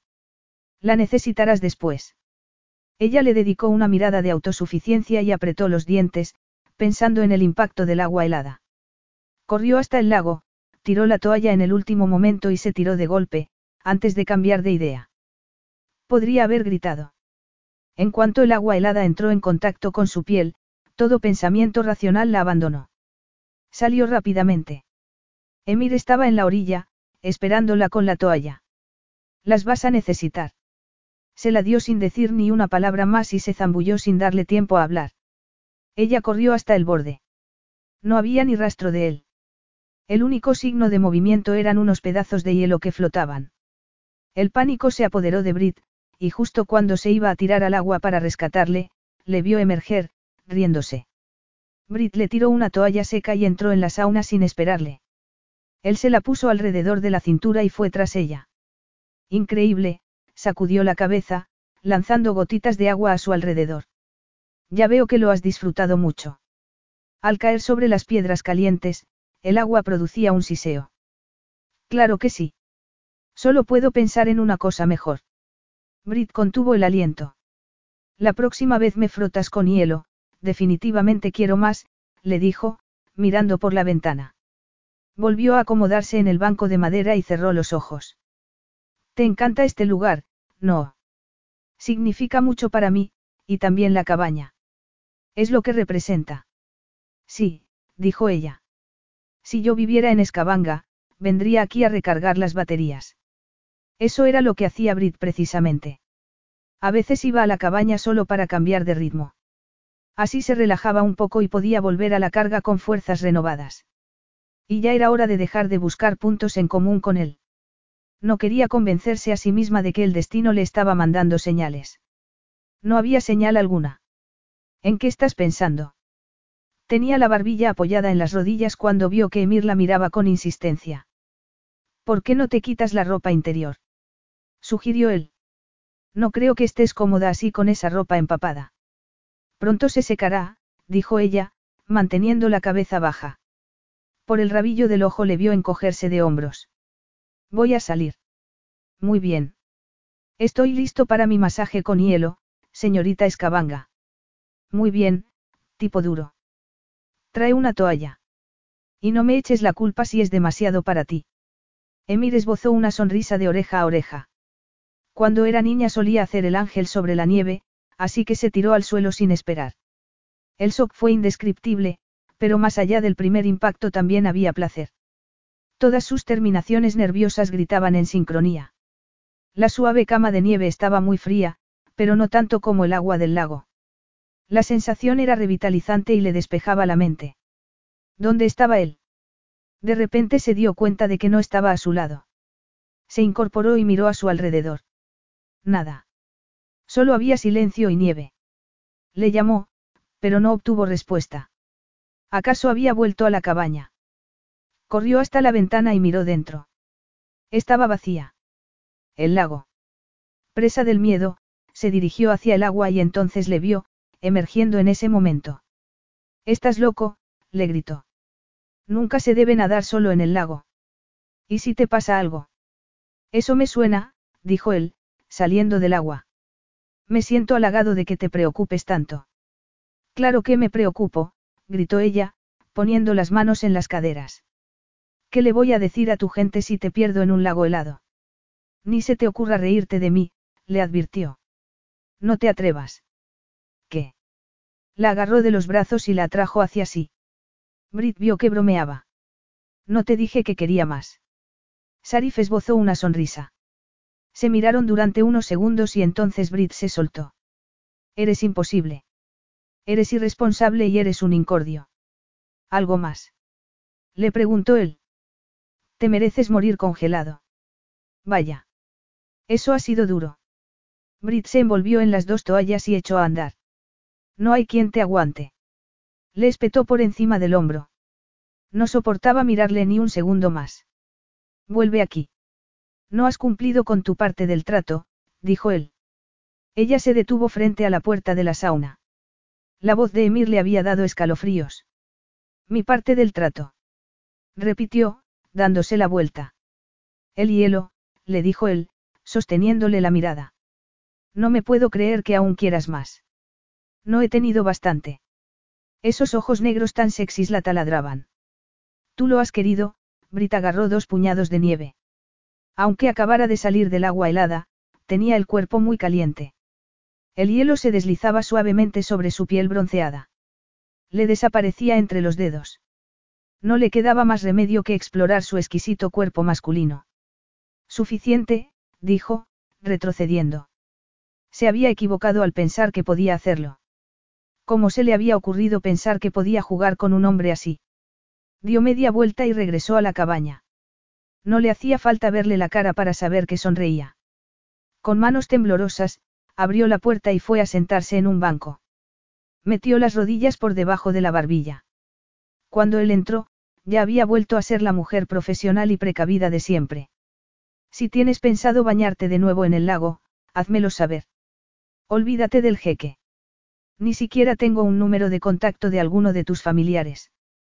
Tu preocupación me abruma, le dijo Emir al tiempo que echaba otro cacito de agua caliente sobre las piedras. ¿A dónde vas ahora? Le preguntó ella, al verle ir hacia la puerta. Voy a buscar una ramita de abedul, le dijo, como si ella tuviera que saberlo ya. Vienes. Capítulo 6. Atrapada en un remolino de lujuria, Brit observaba a Emir mientras escogía una ramita de abedul. El corazón le latía sin ton ni son. El proceso de selección era muy riguroso. Examinaba cada montón cuidadosamente y los probaba sobre sus musculosas pantorrillas. Brit contenía el aliento cada vez que oía el ruido elástico de la vara al dar contra su piel. Llena de imágenes eróticas, la cabeza le daba vueltas. Empezó a golpearse los hombros. ¿Qué te parece? Le preguntó él. Sus ojos estaban llenos de humor. Creo que te dejaré con ello, le dijo ella, sacudiendo la cabeza y dándole carta blanca al turista que había en él. ¿Por qué te has vuelto tan puritana de repente? Le preguntó él en un tono provocador. Lo cierto era que tenía razón. ¿Por qué se mostraba tan estirada con él, si golpearse con ramitas de abedul era una tradición en Escabanga? ¿No quieres probar? Le preguntó al ver que se iba. Ella se detuvo. Puedo hacerlo en cualquier momento. Fue hacia la puerta y la abrió de par en par. El aroma a leña ardiendo la recibió. No es propio de ti huir de un desafío, Brit. Ella no había cerrado la puerta todavía. No sabes nada de mí. Vamos a discutir esto mientras la temperatura de nuestro cuerpo baja. Podrías venirte conmigo a la sauna, le sugirió ella. Y tú podrías quedarte conmigo y probar las ramitas, dijo él, riéndose. Ni lo sueñes. Y deberías ponerte algo de ropa, añadió. Cerró dando un portazo y se inclinó contra la puerta. Soltó el aliento. Se dejó caer sobre el banco y cerró los ojos. Él irrumpió en la cabaña de repente. Déjame sitio. Cierra la puerta. Refunfuñona, murmuró él. Parecía sonreír. No me gusta el frío, dijo ella, abrazándose las rodillas y escondiendo el rostro para no tener que mirarle. Casi me engañas. Pero creo que te encantaría el desierto. Brit guardó silencio. Agarró el cacito para no parecer impresionada. No puedes tener frío todavía, comentó él, viéndola echar agua sobre las piedras. Para. La pequeña cabaña estaba llena de vapor. Había echado agua compulsivamente y se estaban asando vivos. Lo siento, Brit se encogió de hombros. Me he pasado un poco. Ya lo creo, dijo Emir, secándose con la toalla. Ha pasado mucho tiempo desde la última vez que hice todo el ritual de la sauna. Había olvidado. Lo divertido que es. El frío que pasas, dijo ella, agarrando el cacito de nuevo. Él se rió y se lo quitó de las manos. Basta, sus manos se rozaron. Siéntate. Si quieres que suba la temperatura, Solo tienes que decírmelo. Muy gracioso, ella levantó la mirada. Emir encogió los hombros y sonrió vagamente. ¿Y si hago una hoguera fuera? No querrás seguir aquí dentro por mucho tiempo. Buena idea, dijo Brit.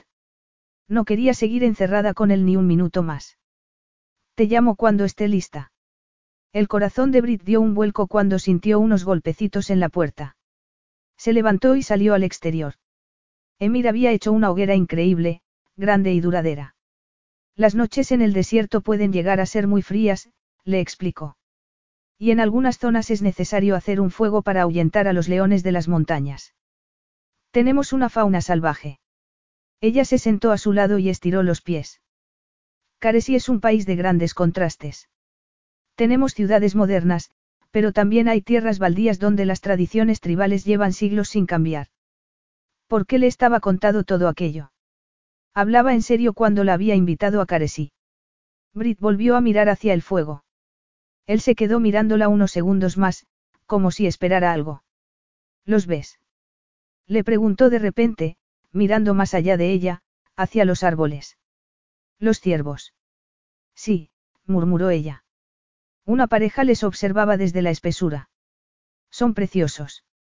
Siempre me siento cerca de la naturaleza cuando estoy aquí. Al igual que yo en el desierto. De pronto sintió su mano en el brazo. Señalaba a los ciervos que les observaban. Parecían estar a punto de huir, pero titubeaban. Sus ojos marrones eran grandes y expresivos. Tenían rostros cándidos. En ese momento los animales dieron media vuelta con toda tranquilidad y se perdieron entre los árboles. Vaya encuentro más interesante, dijo Brit. Ahora no me cabe duda de que el desierto te encantaría, dijo, volviéndose hacia ella y sonriendo.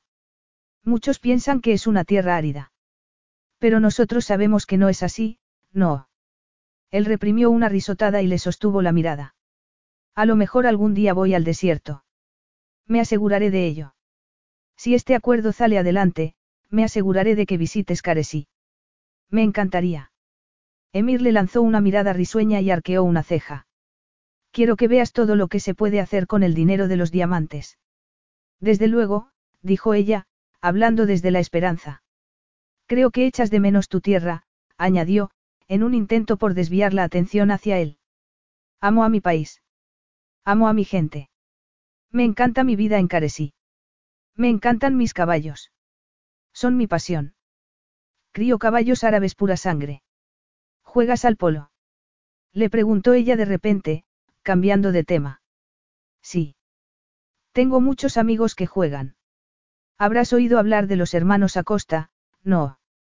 Todo el mundo conocía a los hermanos Acosta. Aprendí a montar a caballo en los establos de aquí. No son caballos como los que tú tienes, pero a mí me encantaba igualmente. Me encantaba esa sensación de libertad, y siempre que tengo tiempo me voy a montar un rato. Bueno, algo que tenemos en común.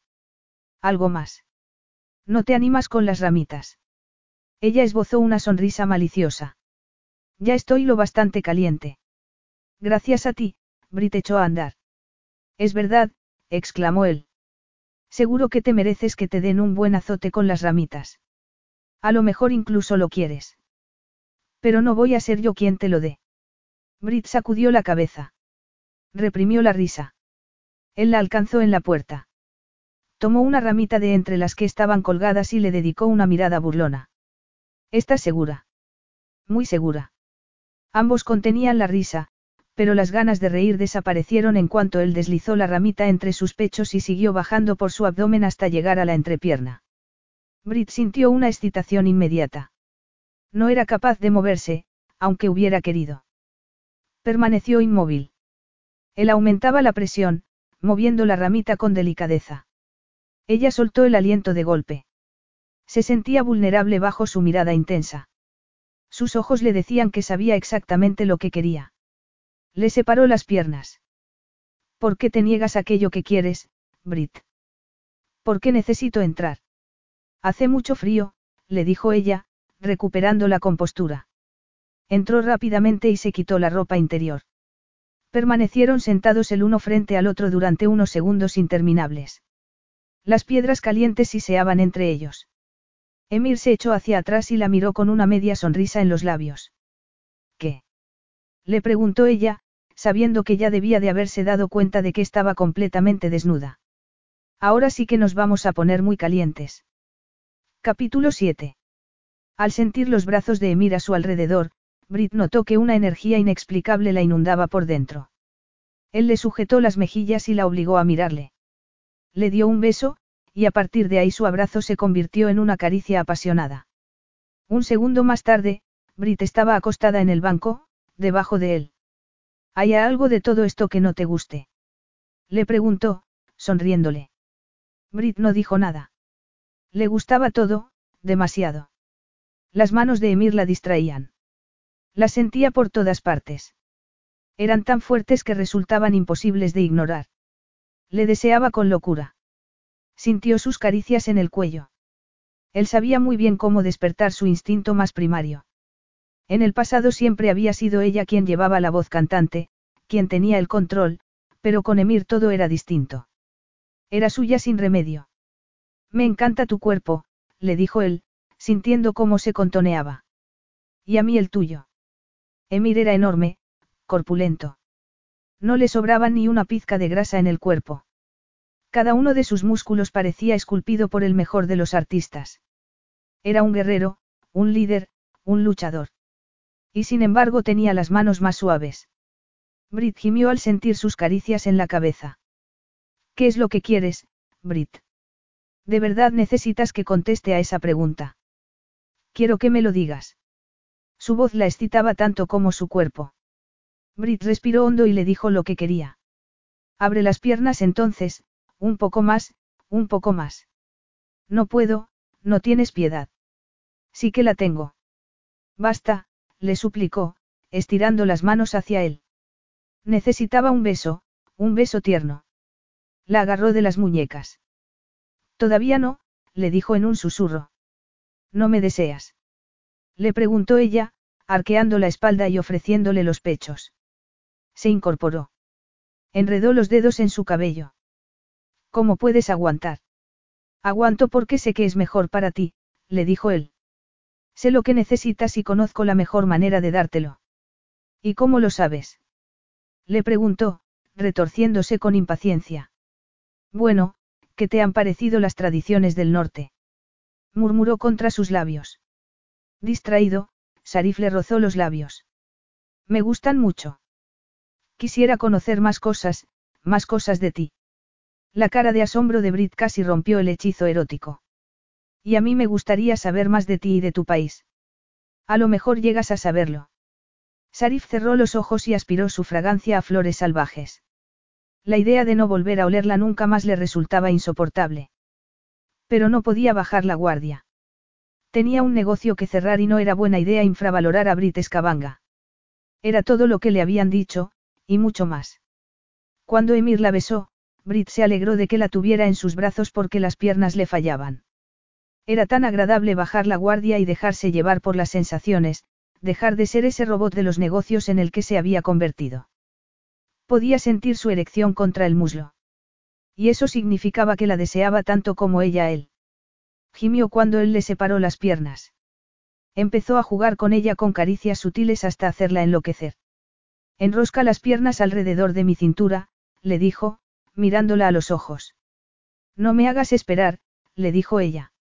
Sarif le sujetó el rostro con ambas manos y la colmó de besos. Al principio eran dulces y suaves, pero se hicieron más firmes y profundos a medida que saltaban las chispas de la pasión. ¿Has cambiado de idea? Le preguntó él. Ella lo negó con la cabeza y entonces él hizo algo tan extraordinario que no podría haberle detenido aunque hubiera querido. Un grito profundo escapó de sus labios mientras sentía cómo entraba en ella poco a poco, deslizándose suavemente. Nunca hubiera estado lo bastante preparada para él. Tenía un tamaño enorme y era un amante intuitivo. La entendía muy bien. Comprendía su respuesta. Conocía sus límites y nunca los sobrepasaba, mientras que sus manos y su boca obraban la auténtica magia. Ese día usaba el lenguaje seductor de Caresí, suave y gutural, grave y persuasivo, para animarla y excitarla. Ella abrió las piernas un poco más apoyando las manos en los muslos. Bien, dijo él, empujando más adentro. Ella gritaba su nombre una y otra vez a medida que él se movía a un ritmo frenético. De repente la locura se apoderó de ellos y ya no fue posible mantener el control. Ambos buscaban el desahogo desesperadamente. Brit seguía temblando minutos más tarde. Sus músculos internos se habían contraído alrededor de Emir. Ninguno de los dos dijo nada durante un buen rato. Ambos habían experimentado lo mismo, algo fuera de lo normal. Emir la miró. Por fin sus ojos estaban llenos de todo lo que quería ver en ellos. Entiendo que has disfrutado mucho, ¿no? murmuró, retirándose con cuidado. La ayudó a incorporarse. ¿Y tú? le preguntó ella, apoyando la mejilla contra su pecho. Tengo una sugerencia. Ella levantó la vista. La próxima vez tenemos que intentarlo en una cama. La sonrisa de Emir fue contagiosa. ¡Qué idea tan original! Brit permaneció así unos segundos, pero la realidad no tardó en imponerse. De repente empezó a recordar quién era él, quién era ella, el papel que jugaban en el negocio. Levantó la barbilla y se puso su máscara de profesionalidad. No se confunda, señor. Yo duermo sola. ¿Quién ha hablado de dormir? Siempre tienes que mostrar un sentido del humor tan agudo. Contigo, sí, dijo él, sonriendo, sin arrepentirse en lo más mínimo. Seguramente Emir era el único hombre del que estaba dispuesta a recibir instrucciones. Más tarde, mientras se duchaba en el cuarto de baño de su habitación, Brit no pensaba en otra cosa que no fuera él. De repente se sentía como si cualquier cosa fuera posible, como si las fronteras de Escabanga hubieran desaparecido, dejando todo un mundo de posibilidades al descubierto. Y el desierto de Caresí era el primer lugar al que quería ir. Estaba claro que tenía que visitar el país de Emir, tal y como él mismo había sugerido. Si el trato salía adelante, tendría que ir allí tarde o temprano. Salir de la oficina, conocer gente, las ideas bullían en su mente. Ningún sueño parecía imposible. Tras la ducha, los pensamientos de Sarif quedaron segmentados de una forma muy particular. Su primer foco de preocupación tenía que ver con Brit, la empresaria. Era meticulosa y había logrado mantener a flote la empresa casi milagrosamente. Prestaba mucha atención a los detalles más pequeños, tenía una mente preclara y mucha creatividad. Su vida giraba en torno al trabajo, pero ella lo quería todo. El tiempo pasaba sin piedad, pero no sabía cómo escapar, cómo conseguir aquello que le faltaba. Los negocios, siempre los negocios, Sarif se secó con la toalla y sacudió la cabeza como si así pudiera ahuyentar a Brit de su cabeza. Se peinó un poco, tratando de gobernar su cabello grueso y rebelde. Se puso unos vaqueros y una camiseta negra. Agarró el teléfono móvil. Algunas decisiones eran más difíciles que otras, y esa era la más difícil de todas. Hubiera querido protegerla de las consecuencias de la llamada que estaba a punto de hacer, pero su deber estaba claro. No lo hacía solo por sí mismo, sino por el consorcio, por Caresí. Sus dedos tamborileaban sobre la mesa con impaciencia mientras esperaba a que contestaran. De repente dejó de sonar el timbre. Vaciló un instante, pero la suerte estaba echada. Las cosas habían dado un giro aquel día en que se había sentado a revisar la distribución de acciones de Escabanga Mining. El mayor accionista no era ninguna de las hermanas, sino Tir Escabanga, el hermano desaparecido. Y las cosas se hacían aún más complicadas porque Tir no quería que sus hermanas conocieran su paradero. Sarif le había dado su palabra. Hola, Tir, dijo, preparándose para lo que sin duda sería una larga conversación. Capítulo 8. Estaba haciendo las maletas. Emir se marchaba. Después de ducharse, Brit había bajado y esperaba encontrarle frente al hogar, con una bebida en la mano, esperando por ella. Le observó desde la puerta de su dormitorio mientras doblaba la ropa para después meterla en una bolsa. Debía de saber que ella estaba allí, pero no dijo ni una palabra. Un escalofrío la recorrió por dentro. ¿Qué había pasado? ¿Te marchas? Ya. Mi trabajo aquí ha terminado, le dijo él, poniéndose erguido.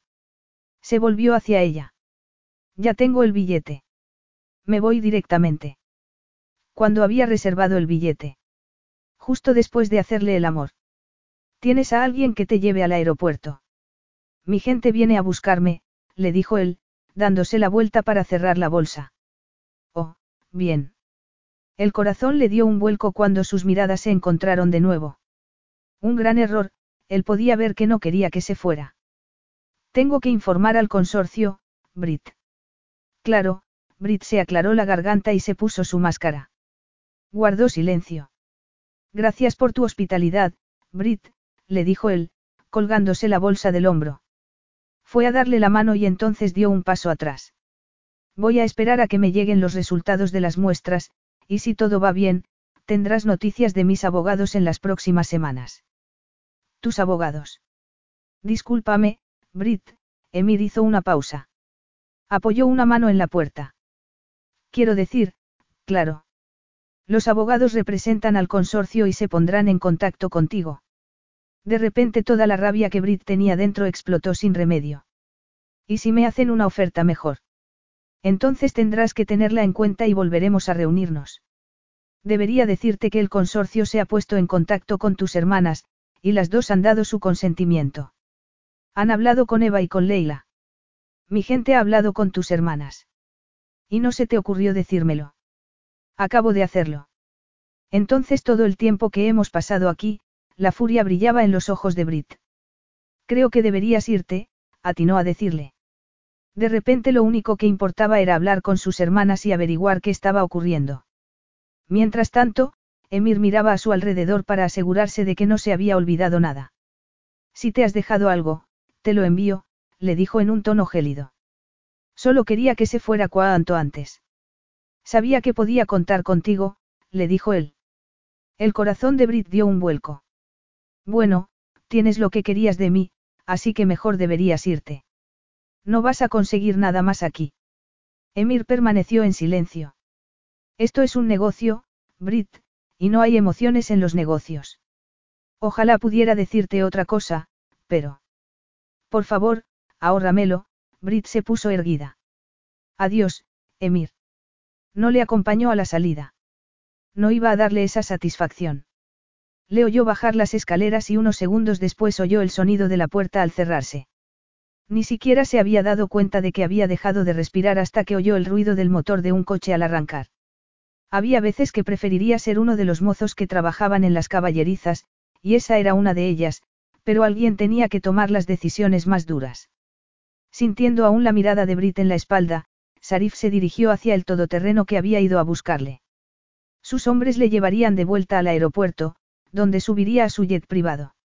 Era mejor irse en ese momento, antes de que las cosas se complicaran. Brit se sentía traicionada, no solo por Emir, sino también por sus hermanas. Y, por primera vez en mucho tiempo, tanto Leila como Eva estaban ilocalizables. Las había llamado muchas veces desde la marcha de Emir, pero no había conseguido hablar con ellas. No hacía más que dar vueltas de un lado a otro. La cabaña se le caía encima. Era incapaz de hacer nada hasta haber hablado con ellas. Jamás debería haberle llevado allí. Emir había manchado sus recuerdos más preciados. Encendió todas las luces de la casa, pero siguió sintiéndose sola. No había respuesta de sus hermanas, así que lo único que podía hacer era mirar por la ventana y recordar ese momento en que le había visto marchar, una y otra vez. Había otros hombres en el todoterreno, pero no había conseguido verles bien. Quizás iban armados. De repente sonó el teléfono. Brit dio un salto. Era Eva. Eva. ¿Me has llamado? Tengo siete llamadas perdidas. ¿Qué pasa, Brit? El hombre del consorcio acaba de irse de la cabaña. Me dijo que Leila y tú habíais firmado algo. Esperó un segundo antes de volver a preguntar. ¿Qué habéis firmado? Le preguntó con impaciencia. Lo único que hicimos fue dar nuestro permiso para que la gente del consorcio entre en nuestras oficinas y empiece con las investigaciones preliminares. ¿Y por qué no hablasteis conmigo primero? ¿Por qué no pudimos localizarte? Pensábamos que te estábamos ayudando a sacar las cosas adelante. Entonces no habéis firmado ningún consentimiento para vender acciones, no. Claro que no. ¿Por quién me tomas, Brit? No quiero discutir contigo, Eva. Es que estoy preocupada. Ya sabes que yo soy la primera que no sabe nada del negocio. Y siento que te haya tocado cargar con todo cuanto murieron nuestros padres. Sé que hay muchas cosas que preferirías hacer. Eso no importa ahora. Tengo que ayudar a la gente en casa. Voy a volver. Antes de que te vayas, ¿qué tal te fue con él? ¿Con quién? Preguntó Brit, a la defensiva. Ya sabes, con el hombre que estuvo en la mina contigo, el hombre del jeque. Oh, ¿te refieres a Emir? ¿Qué? Emir. Bueno, qué curioso, murmuró Eva con una sonrisa en la voz. Al jeque negro se le ocurrió algún otro título ingenioso para engañarte, o solo fue ese. Brit empezó a decir algo y entonces se detuvo. Disculpa. Oh, vamos, exclamó Eva con impaciencia. Supongo que sería bastante imponente, pero no me puedo creer que hayas perdido la cabeza de esa manera. Creo que te hace falta consultar el tesauro de vez en cuando. Emir, potentado, aristócrata, ¿Te suena de algo? Pero me dijo que se llamaba. Una ola de vergüenza la golpeó de lleno. ¿Desde cuándo te crees todo lo que te dicen, Brit? No te habrás enamorado de él, no. No, claro que no, le espetó Brit, cada vez más iracunda. Hubo un silencio. Era evidente que Eva no estaba del todo convencida. Deberías habértelo llevado al lago. Os hubiera venido bien un buen chapuzón. Así os hubierais enfriado un poco. Y me lo llevé. Le encantó. Bueno, parece que el emir es de los míos. No tiene gracia, Eva. No, has hecho el ridículo. Resulta que no eres la empresaria devora hombres que creías ser. Pero sigo siendo una mujer de negocios, murmuró Brit, y ya sabes lo que dicen. Seguro que vas a decírmelo. Los negocios son negocios, y si hay que ajustar cuentas, se ajustan y ya está. Eso era lo que me temía, comentó Eva. Ten cuidado, no vayas a quemarte más. No estropees este acuerdo después de haberte esforzado tanto por llevarlo a buen puerto. No te preocupes. No lo haré. Entonces, ¿qué vas a hacer? Preguntó Eva, cada vez más alarmada. Voy a ir a Caresí. Voy a seguirle el rastro. Voy a llamar a su despacho para intentar averiguar dónde está. Iré al desierto si hace falta. Voy a encontrar a ese cretino y le haré pagar. Capítulo 9. Caresí. Estaba allí. Parecía imposible, pero estaba allí. Y el hombre al que llamaba Emir se había convertido de repente en su majestad el jeque Sarif al-Caresí. La visión de ese océano de arena interminable era sobrecogedora. Estiró un poco el cuello. Le parecía haber visto las primeras luces de la capital. Era una pequeña constelación de estrellas en mitad de un abismo. A medida que se adentraban en la moderna ciudad, pudo hacerse una idea mejor del poder que ostentaba ese hombre al que había conocido de otra manera en su pequeña cabaña de Escabanga. Los edificios eran inmensos y vanguardistas. Era increíble que estuviera allí, y que el jeque negro hubiera sido su amante. ¿Cómo se había dejado engañar tan fácilmente? El capitán ha encendido el piloto del cinturón de seguridad. Oh, sí. Muchas gracias, dijo, levantando la vista. Se ató bien el cinturón de seguridad y continuó mirando por la ventanilla. Una playa de color marfil rodeaba la ciudad y más allá se veía un mar tranquilo de un azul intenso y cristalino, pero era esa tierra baldía e infinita lo que realmente llamaba su atención. El jeque negro estaba en algún punto de ese desierto. Su gente le había dicho que estaba allí para que no se molestara en buscarle. Pero ella tenía que hacerlo. Tenía que hacerle frente. Poco después de llegar al hotel, Brit recibió una llamada de Eva. Al parecer, habían perdido uno de los principales compradores de minerales. Los impagos se acumulaban en Escabanga Mining. Eva también le dijo que el consorcio había intervenido. Creo que tienes que hablar con el jeque para averiguar todos los detalles. Esa es mi intención, le aseguró Brit a su hermana. En cuanto terminó la llamada, volvió a intentar hablar con el personal del jeque para pedir una reunión de carácter urgente. Según le dijeron, para tener audiencia con Su Majestad era necesario pedir cita con meses de antelación, y Su Majestad tampoco había dejado ningún mensaje para una visitante de una empresa minera.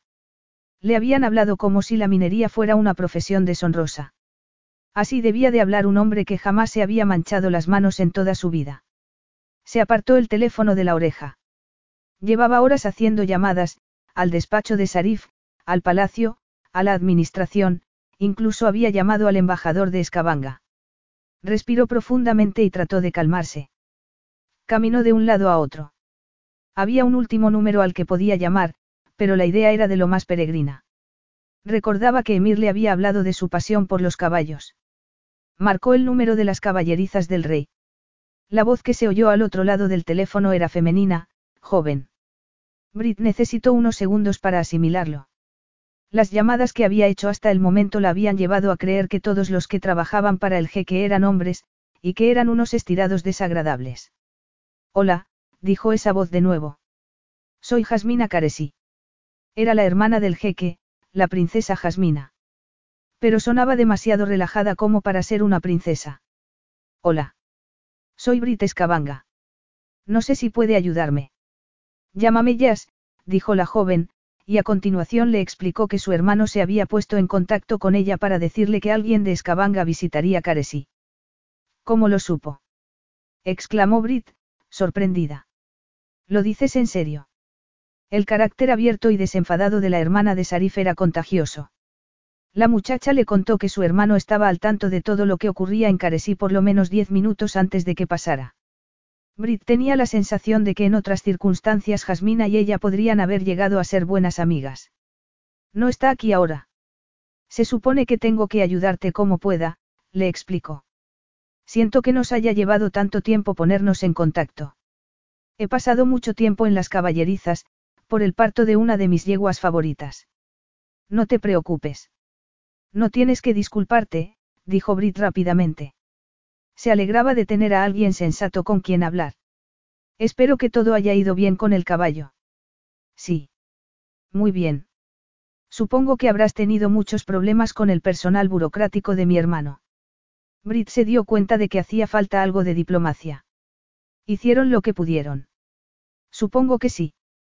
Mi hermano está en el desierto. Te voy a dar su localización por GPS. Gracias. Jazz le dio las coordenadas que indicaba el GPS. Correspondían a un campamento de beduinos. Antes de colgar, Brit le preguntó por la empresa de alquiler de coches que había escogido para atravesar el desierto. Es la mejor, le dijo Jazz. Como todo lo demás en Caresí, es de mi hermano. A Sarif no le extrañaba que Brit le hubiera seguido la pista hasta el desierto. Le hubiera sorprendido más que se hubiera quedado en Escabanga sin hacer nada. No podía evitar sentir admiración por ella. No era de las que se quedaban en casa de brazos cruzados. Estaba tumbado sobre cojines de seda, completamente desnudo, en un rincón de su tienda de campaña. Se estiró un poco y volvió a pensar en los negocios. Siempre había sido como un juego para él, un juego que nunca perdía, aunque con Brit las cosas eran diferentes. Estaba al tanto del asunto de ese cliente en bancarrota. Había sido un duro golpe para Escabanga Mining. Y también sabía que no había nada que Brit pudiera hacer, aunque hubiera estado en Escabanga en ese momento. Ella quizás no lo viera de esa manera, no obstante, además, se había visto obligado a ponerse en contacto con Tir de nuevo para acelerar el acuerdo. A lo mejor era el momento de dejarle las cosas claras. Estaba deseando que llegara a Caresí. Se puso en pie y se dio un baño en la laguna formada por un riachuelo subterráneo que burbujeaba justo al lado de la tienda. Se quitó los ropajes negros tradicionales y se peinó un poco el cabello húmedo. Jasmina se había puesto en contacto con él para decirle que Brit había llegado sana y salva, que no tardaría mucho en ir a buscarle. De repente, uno de los ancianos de la tribu apareció en la puerta de la tienda.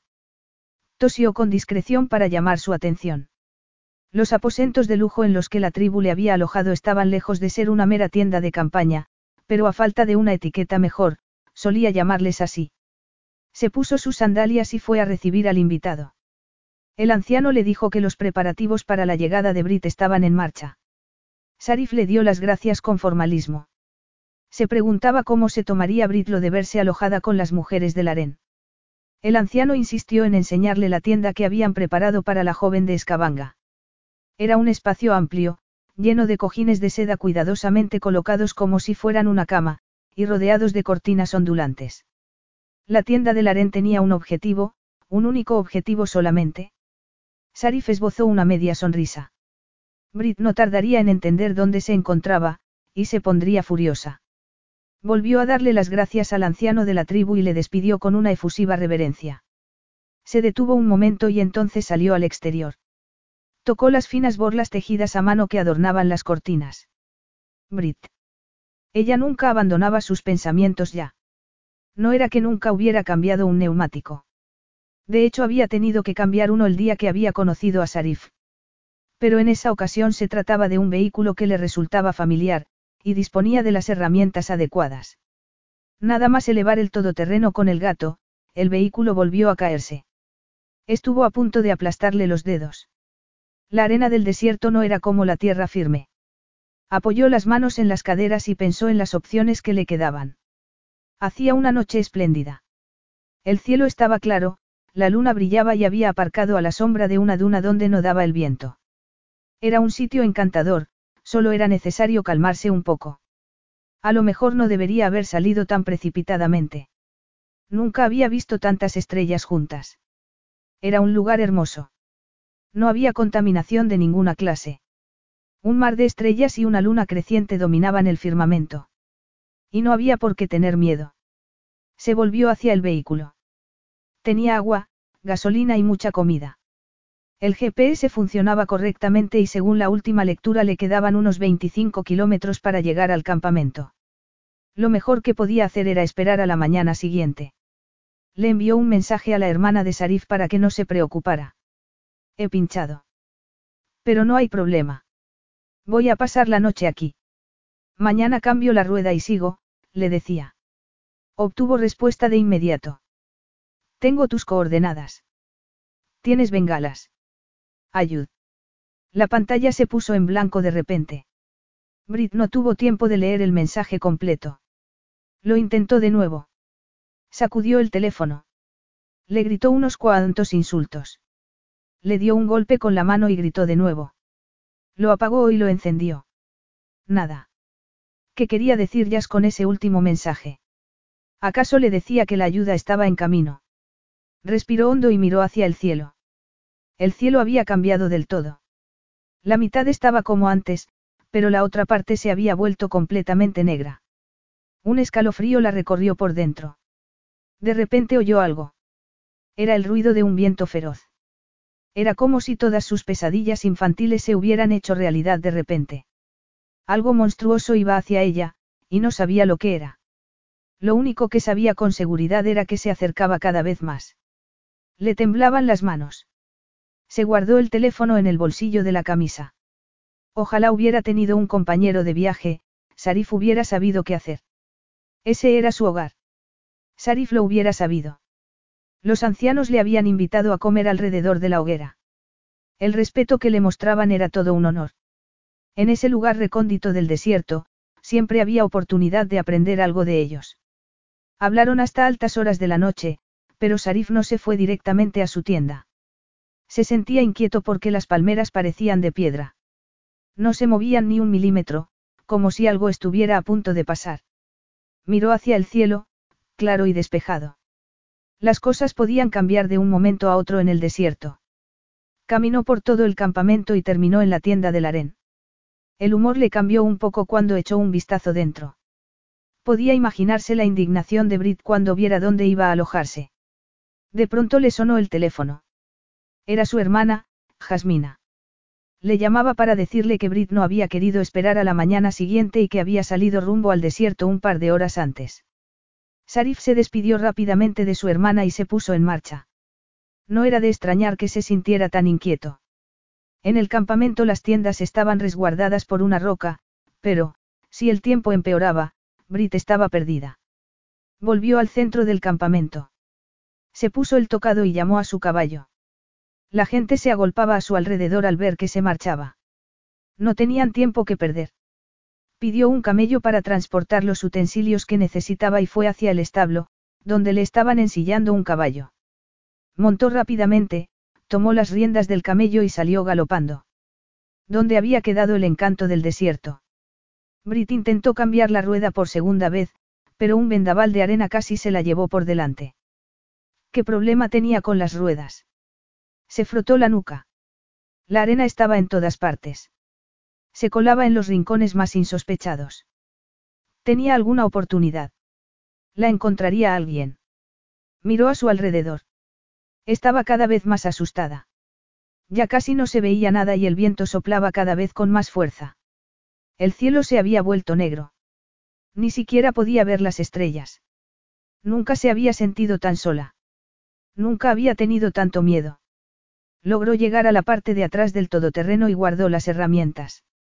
Se protegió los ojos, abrió la puerta del conductor y se metió dentro. Las ráfagas de viento eran tan violentas que el vehículo podía volcar en cualquier momento. Nunca había deseado tanto que Sarif estuviera a su lado. Las diferencias que habían tenido no importaban en ese momento. Solo quería que la encontrara. Había comprobado el pronóstico del tiempo antes de salir, pero jamás hubiera podido imaginar que cambiara tan rápidamente. No se veía nada por la ventanilla. Cambió de idea respecto a Sarif. No quería que la buscara. Era demasiado peligroso. No quería que arriesgara su vida por ella. No podía hacer otra cosa que quedarse allí, indefensa, esperando a morir enterrada en la arena, tenía que permanecer visible, si el coche terminaba enterrado, jamás la encontrarían. Había un triángulo reflectante en el maletero, y una pala. Además, lo último que necesitaba en ese momento era un sujetador. Podía hacer una señal de advertencia. Y había bengalas en el maletero. Tendría que salir al exterior de nuevo, no obstante. El viento aullaba y la arena le arañaba la piel. Pero estaba decidida, decidida a vivir, a hacerse ver, a hacer todo lo posible para no morir. Una vez consiguió sacarlo todo del maletero, no tuvo problema en fijar el triángulo al asa de la pala con la ayuda del sujetador. Pegarlo a la superficie del coche, en cambio, no fue tan sencillo. Al final se conformó con meterlo en la parrilla del 4x4 y volvió a subir antes de ahogarse. Cerró la puerta y dio gracias por el silencio. Se abandonó a la oscuridad. Tenía que ahorrar energía. No había nada más que hacer excepto esperar. Capítulo 10. Bajando del caballo, Sarif le cubrió la cara con un trapo para que siguiera adelante.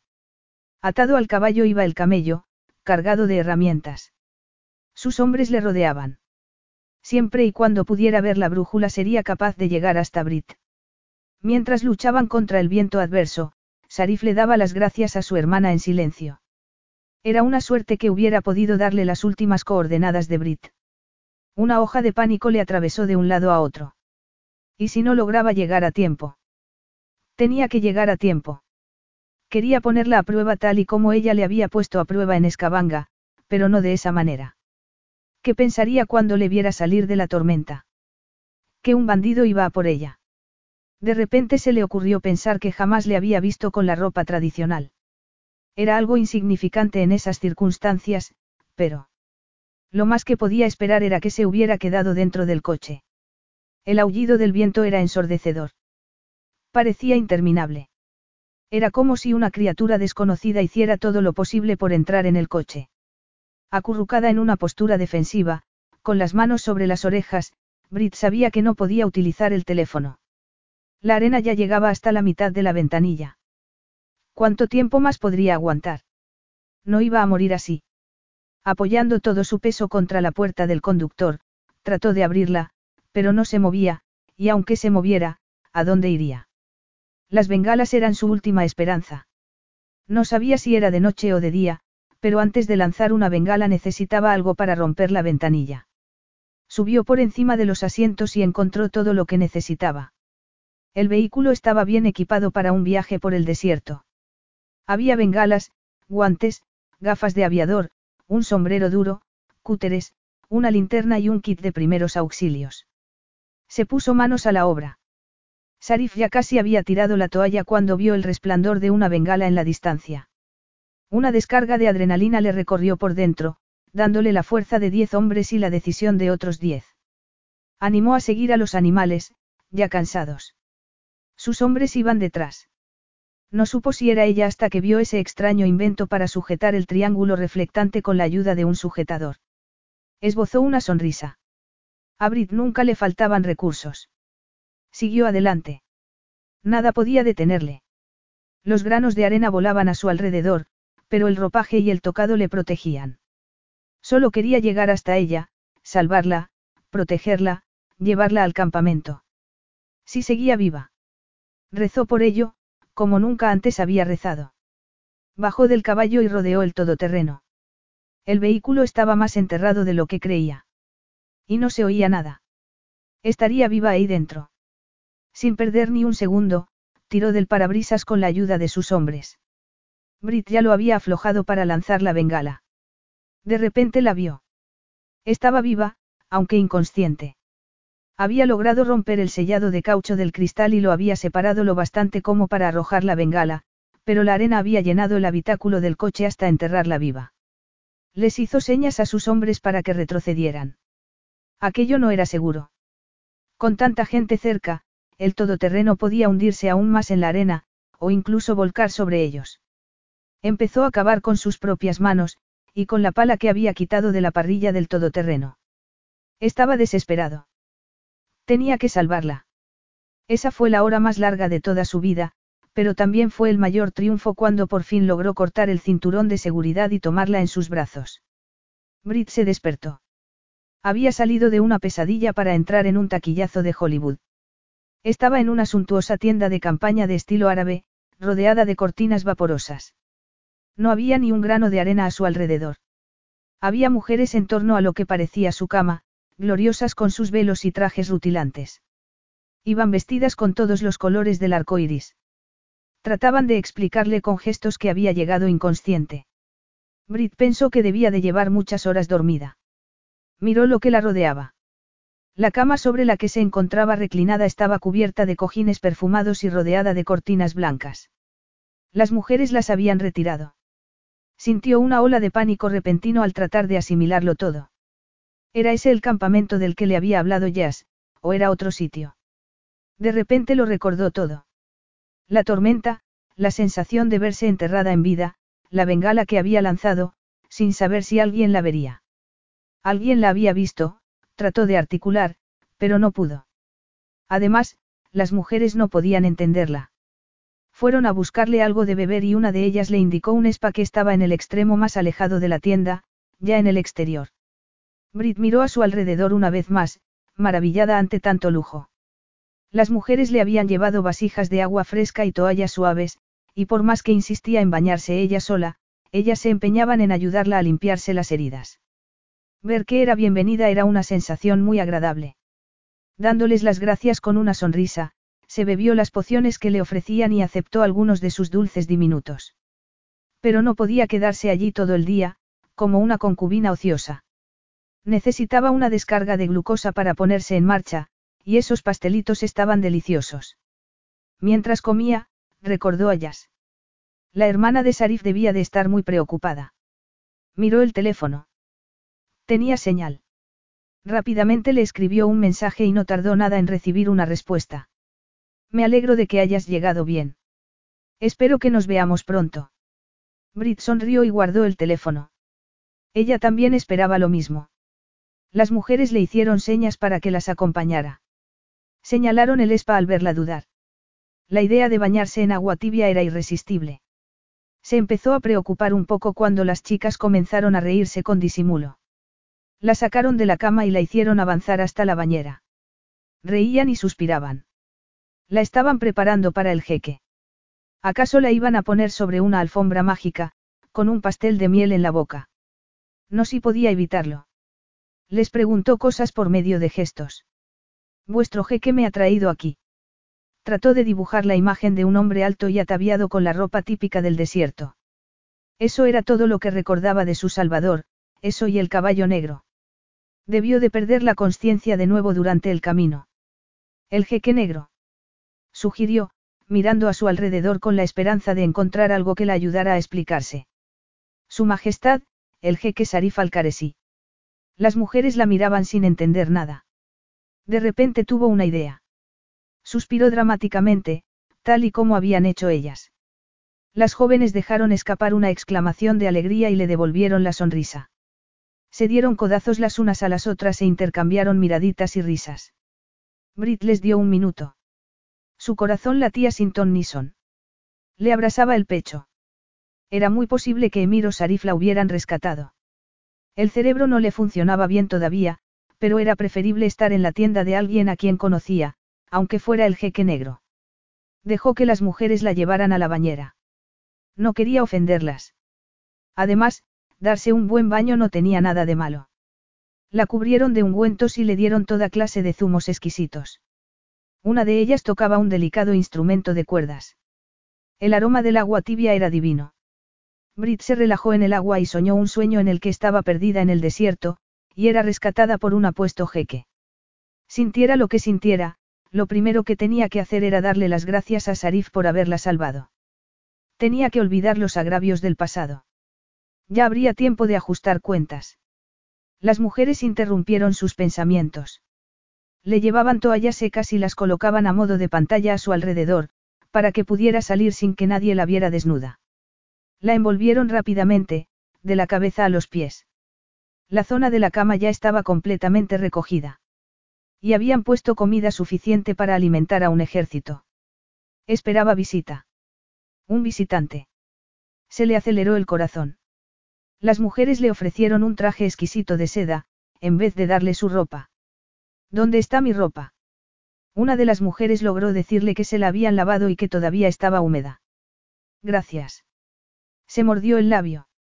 El traje era precioso, aunque claramente había sido diseñado para alguien con más glamour que ella. Se lo pondría, no obstante. Era de seda azul y estaba decorado con hilo de plata. Era la clase de vestido que llevaría la amante de un jeque. Una de las mujeres le llevó un espejo de cuerpo entero para que se mirara.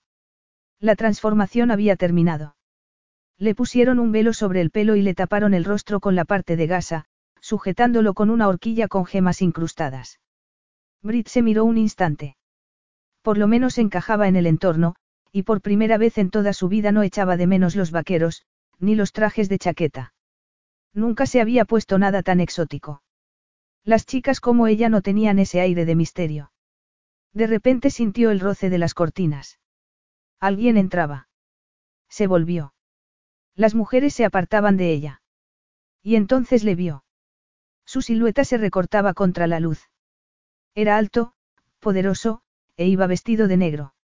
El tocado le tapaba la mayor parte de la cara, pero le hubiera reconocido en cualquier sitio. Fuiste tú, nada más decir las palabras se dio cuenta de lo absurdo que había sonado. Su Majestad el jeque negro se quitó el tocado. Sus miradas se encontraron. Gracias por salvarme la vida, logró decir con la garganta acartonada.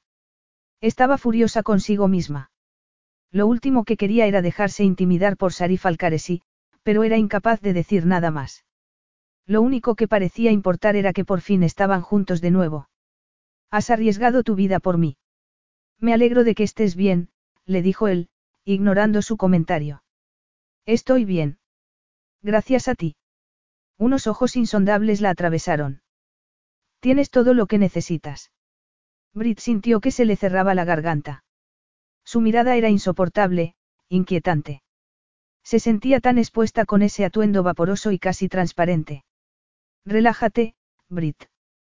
Somos los mismos de Escabanga, has pasado por una experiencia terrible. ¿Por qué no aprovechas este pequeño descanso? Su Majestad, yo. Por favor, esbozó media sonrisa. Llámame Sarif, hizo una pausa. Aunque, si lo prefieres, puedes llamarme Emir. Brit se irguió. Hay muchas cosas que me gustaría llamarte, pero Emir no es una de ellas, le aseguró. A lo mejor no es momento de reproches. Después de todo, me has salvado la vida. Pero ya veo que te estás enfadando. Siento curiosidad por saber por qué te pareció necesario engañarme. Me gusta hacer negocios de forma discreta. La discreción es una cosa, pero el engaño es otra muy distinta. Yo nunca te he engañado, Brit. No te explicaste del todo, no. Todavía sigo sin saber por qué te fuiste con tanta prisa.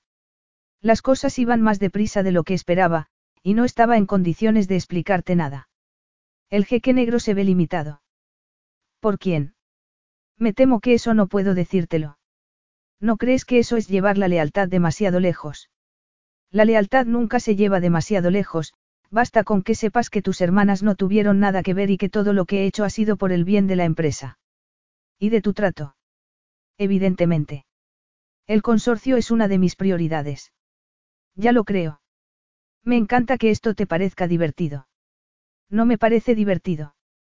Cuando una empresa deja de pagar y pone en peligro el pan de tantas familias que llevan décadas trabajando para Escabanga Mining, hay que hacer algo. Y yo hice lo que estaba en mi mano lo más rápido posible, mientras tú estabas en el aire, de camino hacia Caresí. Brit se sonrojó. Muy bien. Lo siento.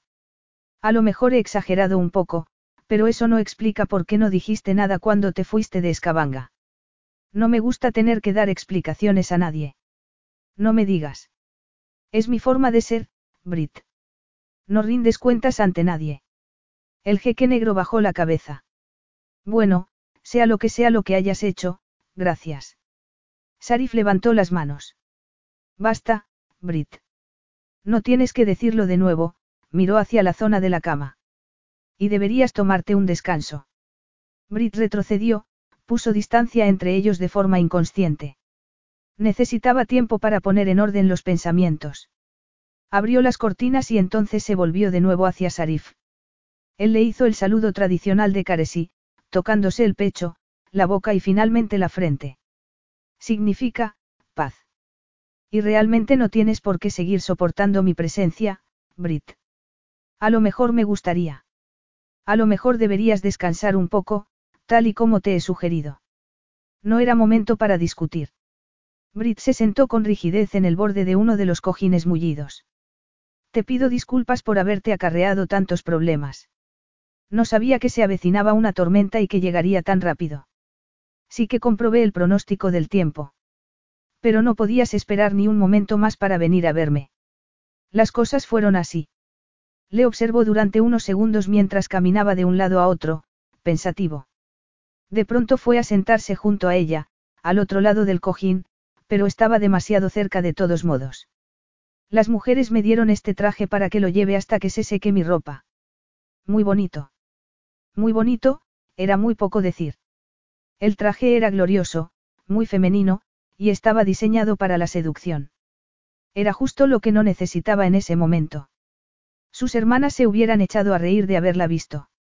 Brit Escabanga se refugió en un rincón, sin nada que decir. Capítulo 11. Me alegro de que te hayan dado todo lo que necesitas, dijo Sarif, mirando a su alrededor. Todo excepto mi ropa, de repente se había dado cuenta de que el traje que le habían puesto las mujeres era casi transparente. Creo que pronto me la traerán. No sabía cuándo le llevarían su ropa en realidad, o si se la devolverían en algún momento. Lo único que sabía era que Sarif no dejaba de mirarla. Hubiera dado cualquier cosa por tener un traje de chaqueta en ese momento. Sarif esbozó una media sonrisa, como si pudiera leerle la mente. Ella se apartó. Apretó los dientes. ¿Por qué tenía que encontrarse en una situación tan difícil? Le estaba agradecida a Sarif por haberla salvado, pero hospedarse en la tienda del harén no era precisamente la elección de su gusto. Tenía que calmarse y aceptar que habían pasado muchas cosas en las 24 horas anteriores. Estaba emocionalmente saturada. La tentación de hacer exactamente lo que Sarif le sugería, relajarse y descansar un poco, era muy grande, pero su presencia la turbaba demasiado. Hablar de negocios era la opción más aséptica. Si hubiera visto una foto tuya de antes de ir a Escabanga, no te hubiera confundido con nadie, y a lo mejor nos hubiéramos ahorrado todo este lío. Y tú no te habrías visto obligado a arriesgar la vida atravesando la tormenta para rescatarme. No tengo por costumbre adjuntar fotos a las cartas formales. Yo, en cambio, sí que vi una foto tuya, pero no era muy buena. ¿Qué quieres decir? Quiero decir que la foto era la de una mujer muy distinta, nada que ver contigo. ¿Por qué? Sarif sonrió ligeramente. Eres mucho más compleja de lo que sugiere la fotografía. Britizó una mueca, recordando aquella foto con una pose tan artificial. Aquel día llevaba un traje muy sobrio y tenía la cara a juego. No le gustaban las fotos, pero no había tenido más remedio que hacerse una para el boletín de la empresa. Bueno, no he visto ni una sola foto tuya en la prensa. ¿En serio? exclamó Sarif, fingiendo asombro. Tengo que ponerle remedio a esa situación inmediatamente. Y ahora te burlas de mí, dijo ella, protestando. Él se encogió de hombros. Creí que estábamos de acuerdo en pactar una tregua. Pero si no necesitas nada más. Nada. Gracias, dijo ella con frialdad. Él se puso en pie, listo para irse. Te dejo descansar. Gracias. Ella también se puso en pie, levantó la barbilla. Le miró a los ojos con firmeza. Eso también era un error. Una ola de lujuria la recorrió por dentro. Quería significar algo para ese hombre desesperadamente. Durante unos segundos no pudo pensar en otra cosa que no fuera sentir sus brazos alrededor, sus besos. Este lugar es muy acogedor. Gracias por todo lo que has hecho por mí. Tu gente es muy amable. Me han dejado dormir, me curaron las heridas. ¿Te han bañado? Le preguntó él. Una sonrisa asomaba en las comisuras de sus labios. Yo, me di un baño, admitió ella con la voz temblorosa. Esa no era Brit Escabanga en absoluto. Te han mimado con todos esos ungüentos mágicos, y es tan malo. Sí, dijo Brit. Ya no soportaba más esa mirada burlona. Las mujeres te han vestido para el jeque, te han preparado bien, dijo Sarif. No mostraba ni la más mínima pizca de remordimiento por un comentario tan descarado. ¿Preferirías que te hubieran traído algo feo para vestir? Le preguntó al ver su actitud de indignación. Esa actitud puritana no es propia de ti, Brit, dijo, echando más leña al fuego. Es demasiado tarde para eso. Pero tengo que decir que el traje te sienta muy bien. Esa tonalidad azul va a juego con tus ojos. Brit se preguntó por qué no la miraba a los ojos entonces. Se puso erguida. Deseó que el top y los vaqueros se hubieran secado ya. Era hora de terminar con una situación tan absurda. Y sin embargo, no podía evitar alegrarse de que Sarif la devorara con la mirada. Porque si no tenía los labios entreabiertos y se los lamía con la punta de la lengua? Es un vestido muy bonito. La moda del desierto te sienta bien, le dijo él. Brit se estremeció sin querer. Deslizó la punta del índice a lo largo del dobladillo del velo. Había distancia entre ellos, pero no era suficiente. Vuelvo luego, cuando hayas descansado. Brit le observó en silencio mientras cerraba las cortinas que rodeaban el área de la cama. Iba vestida como una muñequita exótica, pero no estaba dispuesta a caer rendida a sus pies. Tenía que tener cuidado con él. Sarif había hablado con sus hermanas sin contar con ella, había tomado muestras de la mina y ni siquiera había tenido la deferencia de decirle cuál había sido el resultado. Bueno, Brit, le dijo, acercándose demasiado. Ya dijiste un montón de cosas en Escabanga. Pero seguro que tienes algo que decirme ahora. ¿Por qué viniste a Caresis si yo podía haberte enviado por correo los resultados de las pruebas? Podrías haberte quejado por correo en vez de hacer este viaje. Brit guardó silencio. ¿Por qué le había hecho caso a Eva, la impulsiva de sangre caliente? ¿Cómo se había metido en un problema tan grande? ¿Por qué estás aquí en realidad? Le preguntó él de nuevo, sonriendo y mirándola a los ojos. ¿Qué necesitas de mí? Sarif creyó enloquecer al sentir su cuerpo tan cerca. Esa era su mujer, la mujer a la que recordaba y deseaba. Esa era la mujer a la que había conocido en Escabanga, la mujer que tomaba lo que quería sin pensar demasiado en las consecuencias. Sarif. Era posible que no quisiera esa parte de ella. Sacaba lo peor de él. La soltó de repente y se apartó. Al entrar en la tienda, había visto a una joven tierna y dulce, aquella chica a la que apenas había empezado a conocer en Escabanga, la chica de la que se había alejado antes de hacerle daño. Sarif. ¿Qué pasa? Él bajó la vista, pero ya había visto la decepción en su mirada. ¿Y por qué no iba a esperar lo peor de él si ya la había abandonado en el pasado? No es propio de ti vacilar. Y no es propio de ti ser tan seca y monjil, dijo él con una sonrisa irónica. ¿Qué hacemos con este cambio de papeles? Me lo preguntas. Brit sonrió. Él cerró los ojos. La hizo entrar en el recinto de la cama. ¿Qué haces? Le preguntó ella. Se acomodó sobre los cojines de seda, levantó una mano y la invitó a sentarse a su lado. ¿Pero qué te crees que es esto? Es un harén, dijo él, encogiéndose de hombros. Y, si no te gusta la idea, por lo menos quítate de la luz. Me pondré donde me plazca. Él volvió a encogerse de hombros, como si le diera igual. Ese traje era casi etéreo a contraluz. Realzaba cada centímetro de su cuerpo. La hacía más irresistible, más hermosa que nunca. Dejó que el silencio se prolongara durante unos segundos. Cuando las mujeres te trajeron ese vestido, no te trajeron ropa interior. Brit soltó el aliento de golpe, sorprendida. Es que no tienes vergüenza exclamó, envolviéndose en los vuelos del traje. No quería ofenderte, le dijo él, haciendo un esfuerzo por esconder la sonrisa. Simplemente te estaba admirando un poco. Bueno, puedes dejar de admirarme ahora mismo. Seguro. Sí. Seguro. Me siento ridícula. Estás preciosa. Y, ahora, ven. Tienes que estar de broma. Bueno, Quédate ahí toda la noche. No tendré que hacerlo, le dijo ella, llena de confianza. Porque en algún momento tendrás que irte. Y en ese momento me acostaré para dormir en mi cama. Vamos. ¿Sabes que quieres hacerlo? Sé que no quiero. Que me hayas salvado la vida no significa que tengas derecho de pernada. Ah, entonces eres virgen, le dijo, como si fuera la primera noticia que tenía al respecto. ¿Cuándo pasó? Brit le fulminó con una mirada negra. Era evidente que estaba disfrutando con ese juego. Sarif se sirvió un zumo y se comió unas cuantas uvas. Mientras tanto, Brit recorrió la tienda con la mirada, buscando otro sitio donde sentarse. No había otro, y él no tenía intención de irse a ninguna parte. No hay ningún otro sitio donde sentarse. Hasta que te vayas. Él se encogió de hombros y siguió comiendo. No hacen falta sillas en los arenes. Solo hace falta esta zona multifuncional, para dormir y para el placer. No me lo recuerdes. No sé a qué juego juegas, Sarif, pero me gustaría que te fueras ahora. No me voy. Este es mi campamento, mi tienda, mi país, y tú, eres mi invitada. Te traté mucho mejor cuando eras mi invitado.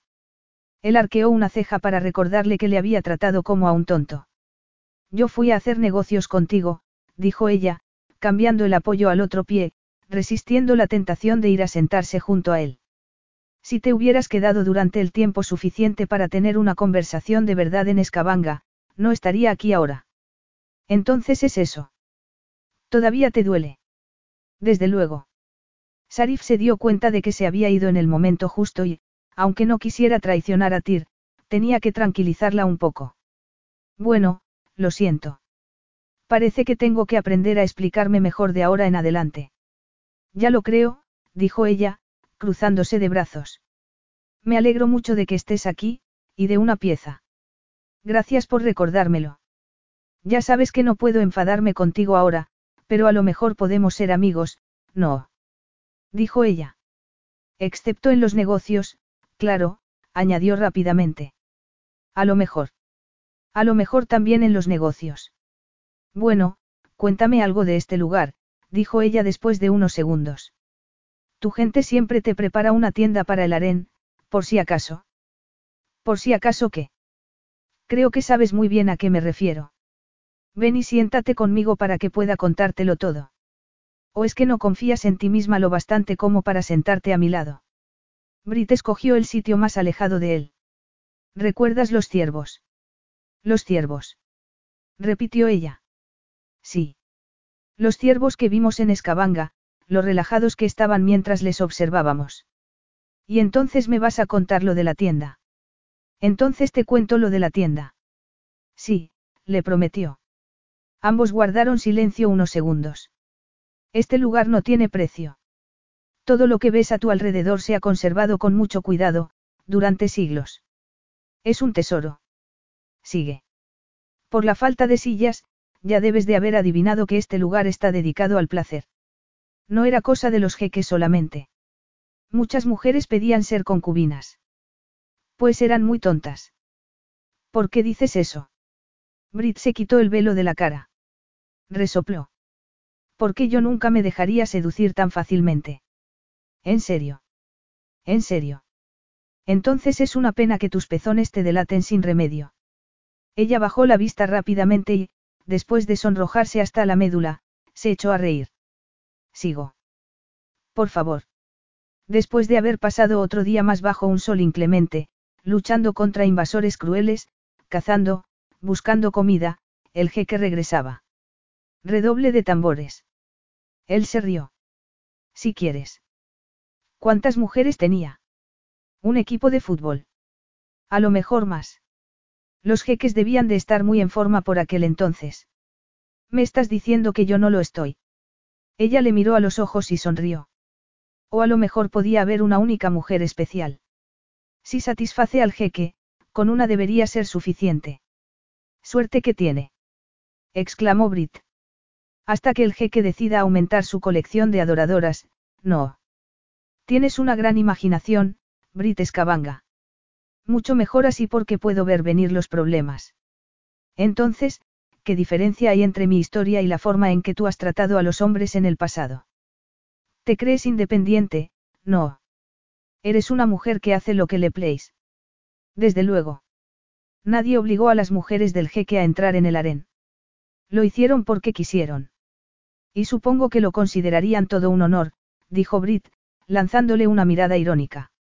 Pero estarás de acuerdo en que una mujer tiene derecho a tener los mismos privilegios que un hombre.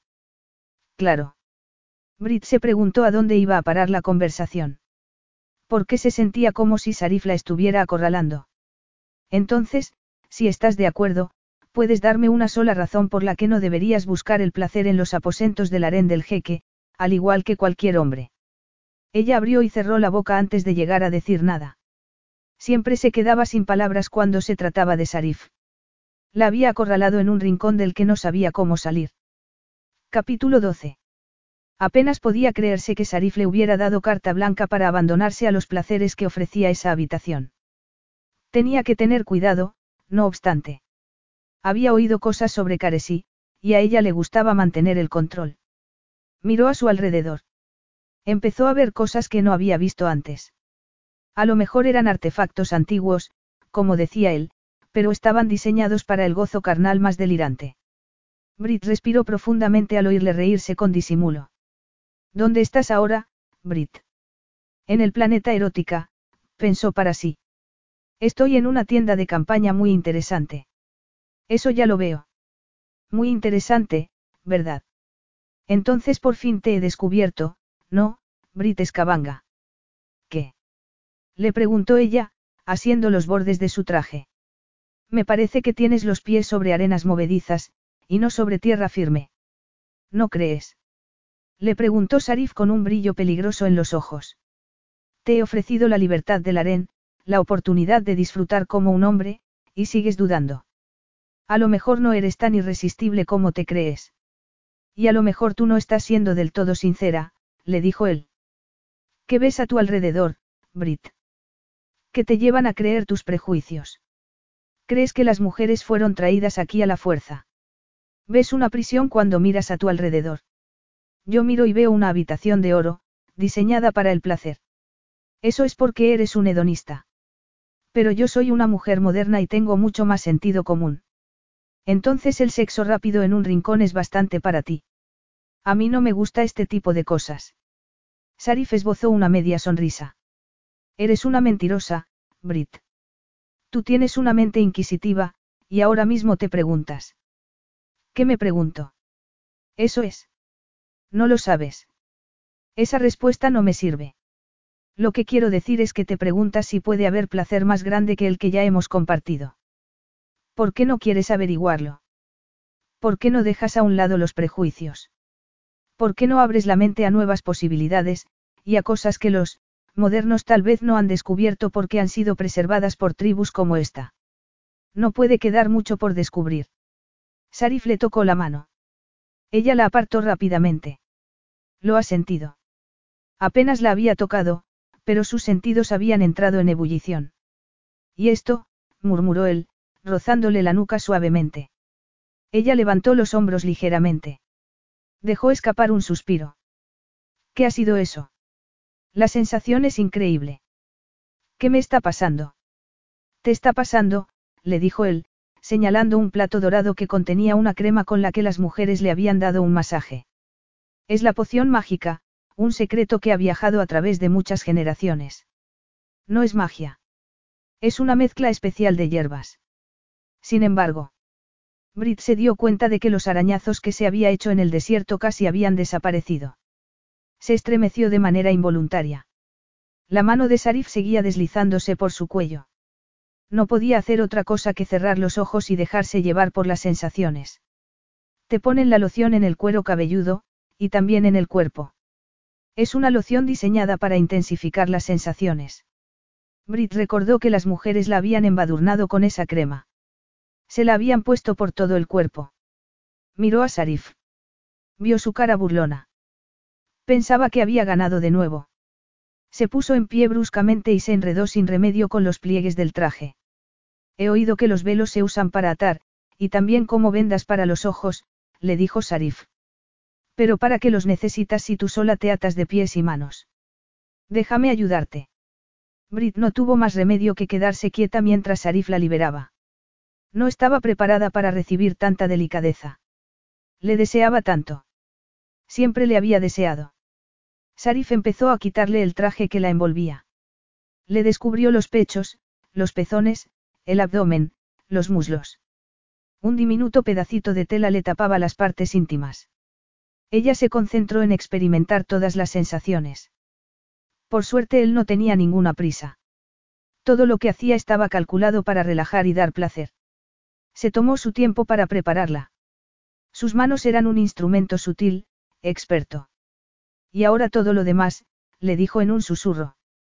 Cada vez que le aplicaba la crema la llevaba a un nuevo nivel de conciencia y de excitación. Le puso un cojín bajo las caderas y metió las manos en el ungüento por segunda vez. Las frotó un poco para calentarlo, y la tocó. Bien. Le preguntó. ¿De verdad necesitas que te conteste?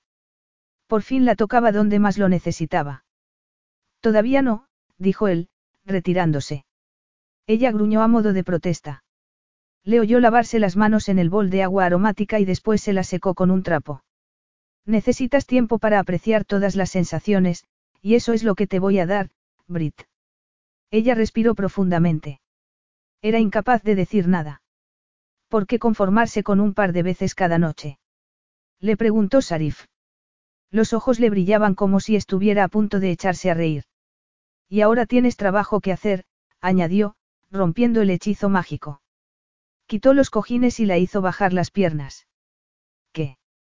dijo ella, siguiendo su mirada hasta el bol de crema. Le aflojó el cinturón del caftán. La ropa del desierto estaba diseñada para deshacerse de ella rápidamente. Sarif era una visión imponente. Tenía un pectoral formidable, perfectamente esculpido, pero no se sentía intimidada. Le conocía bien. Sabía que era dulce y delicado, dueño de sí mismo. Él se dio la vuelta y se acostó boca abajo. Brit empezó a masajearle la espalda a conciencia, sin olvidar ningún rincón. No quería centrarse demasiado en su trasero, pero era difícil de ignorar. Eran las curvas más perfectas que había visto jamás. Tenía ganas de apretarlas con los dedos, de morderlas. Él se volvió de repente. Te he dicho que te des la vuelta.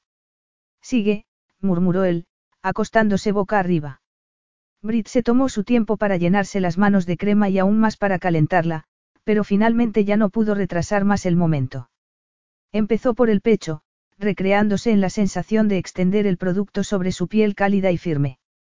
Siguió bajando por los brazos hasta llegar a las yemas de los dedos y se detuvo ahí un momento para masajear esas manos capaces de dar el mayor placer imaginable. De repente Sarif le agarró las manos y las puso más abajo. Se miraron a los ojos. Él ganó. Brit se tomó su tiempo y se aseguró de embadurnar de crema cada centímetro de su miembro. Bueno, Brit, ya veo que empiezas a entender los beneficios de retrasarlo todo un poco. ¿Y qué pasa si es así? No finjas conmigo, le advirtió Sarif, estirándose del todo. La desnudez no era una fuente de incomodidad para él. Bueno, ¿qué te parece mi habitación de placer? No está mal. Entonces te gusta. Le preguntó él en un tono burlón. Es fascinante, le contestó ella. De acuerdo. Es fabuloso, admitió al ver cómo la miraba él. Pero. Tiene un aire de placer prohibido. ¿Cómo puede alguien entrar aquí sin sentirse culpable? ¿Te sientes culpable? Es que esta es la clase de lugar donde podría pasar cualquier cosa. ¿A dónde quieres llegar, Brit? Me gustaría conocer todas las posibilidades. Sarif satisfizo su curiosidad. Le habló de los usos de los cojines, le explicó para qué servían las plumas que tanto la habían intrigado. Brit se sonrojaba con cada descripción explícita. ¿Y qué me dices de la sauna de Escabanga? Le preguntó él al ver su reacción. ¿Y las ramitas de abedul? Se usan de forma terapéutica, para que la sangre fluya más deprisa. No iba a hacerle más preguntas, porque no sabía si quería oír las respuestas. Se miraron durante unos segundos. Ambos estaban tomando decisiones. Finalmente, ella se arrodilló delante de él, le sujetó el rostro con ambas manos y le dio un beso en la boca. Los labios de Sarif eran firmes y cálidos. Podían curvarse con una sonrisa o convertirse en una línea recta. Continuó besándole, incrementó la presión y le separó los labios con la lengua. Sarif rodó sobre sí mismo y la atrapó debajo de él. Todo el trabajo que he pasado contigo, Brit Escabanga, le dijo, sonriendo contra sus labios. Y lo único que realmente quieres es esto. Ella dejó escapar un grito al sentir su pierna entre los muslos. Lo único que quieres es el romance del desierto y que el jeque te haga el amor. Admítelo. Eres imposible. Y tú eres increíble, murmuró él, estrechándola entre sus brazos. Sí que te deseo, admitió ella, todavía reticente a ceder. Bueno, eso me viene muy bien. Porque yo también te deseo. El flirteo se hacía cada vez más intenso porque Brit sabía a dónde llevaba. Sabía que Sarif no retrocedería, y ella tampoco. Separó las piernas y flexionó un poco las rodillas. Él la tocó para ver si estaba lista y entonces la penetró. Ella empezó a mover las caderas para capturarle del todo. La crema obraba su magia. Con un empujón más le absorbió por completo y entonces perdió el control. Debió de gritar su nombre muchas veces. Debió de gritar muchas cosas, cuando la sensación empezaba a remitir, él volvía a llevarla al límite, una y otra vez. Eran insaciables. Por muy rápido que se movieran, por mucho que empujaran, nunca parecía ser suficiente. Los gritos de placer de Brit le daban fuerzas a Sarif. Le hacían incansable. Cada embestida poderosa suscitaba nuevas sensaciones, despertaba nuevos sentidos, al final Brit debió de perder la conciencia, exhausta y saciada. Bienvenida a mi mundo, Brit Escabanga. Eso fue lo último que le oyó decir antes de dejarse llevar por el sueño. Capítulo 13. Sarif observó a Brit mientras dormía durante un buen rato, consciente de que llevaba toda la vida buscando a una mujer como ella. Por fin la había encontrado, pero no podía tenerla. Brit jamás accedería a ser su concubina, y cuando se casara. Siempre había creído que debía casarse por motivos políticos, por el bien de su país. Y el consejo ya empezaba a presionarle para que tuviera en cuenta algunos enlaces muy ventajosos. Le apartó un mechón de pelo de la cara. Encontraría la manera de tenerla. El jeque negro siempre encontraba una solución. Nunca le pediría que renunciara a su independencia, no obstante. Se pagaba un precio muy alto por los privilegios de una vida majestática. Además, ella era una mujer excepcional. Podía hacer grandes cosas y se merecía una oportunidad para escoger su propio camino. El suyo propio, en cambio, estaba grabado en piedra. Escabanga Mining, el asunto de Tir. Había varias complicaciones añadidas. Sarif soltó el aliento. Los negocios y los sentimientos chocaban. El consorcio necesitaba la experiencia de Brit en la industria minera, y también precisaba de las habilidades de su gente, pero querría ella quedarse en la empresa cuando el consorcio tomara las riendas.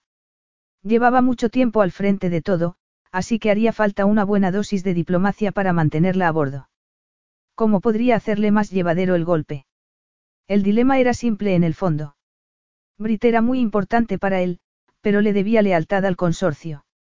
La luz de la pantalla del teléfono le distrajo. Era Rafa. Le decía que se había visto obligado a inyectar capital en Escabanga Mining, guiado por las recomendaciones de los analistas financieros. Brit lo hubiera interpretado como otra maniobra conspiratoria más, pero en realidad Rafa había salvado la empresa.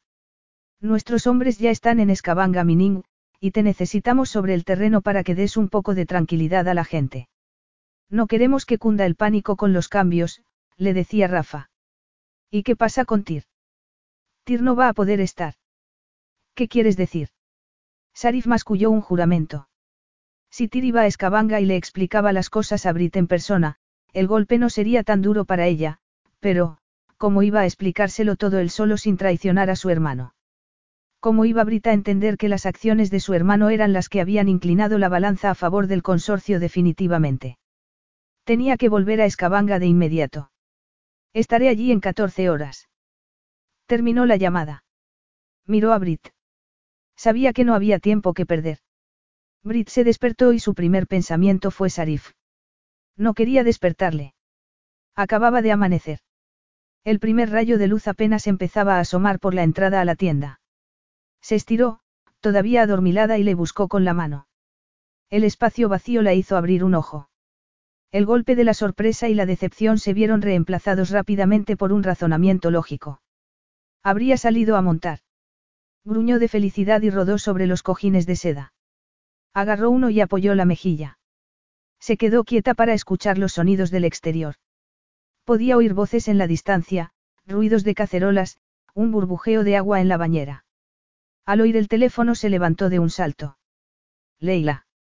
Me alegro tanto de oír tu voz. Un silencio ominoso. Leila, ¿qué pasa? Debía de ser medianoche en Escabanga. No sé por dónde empezar. Tenemos problemas. Tienes que volver a casa. Te necesitamos. ¿Quién tiene problemas? ¿Qué ha pasado? La empresa.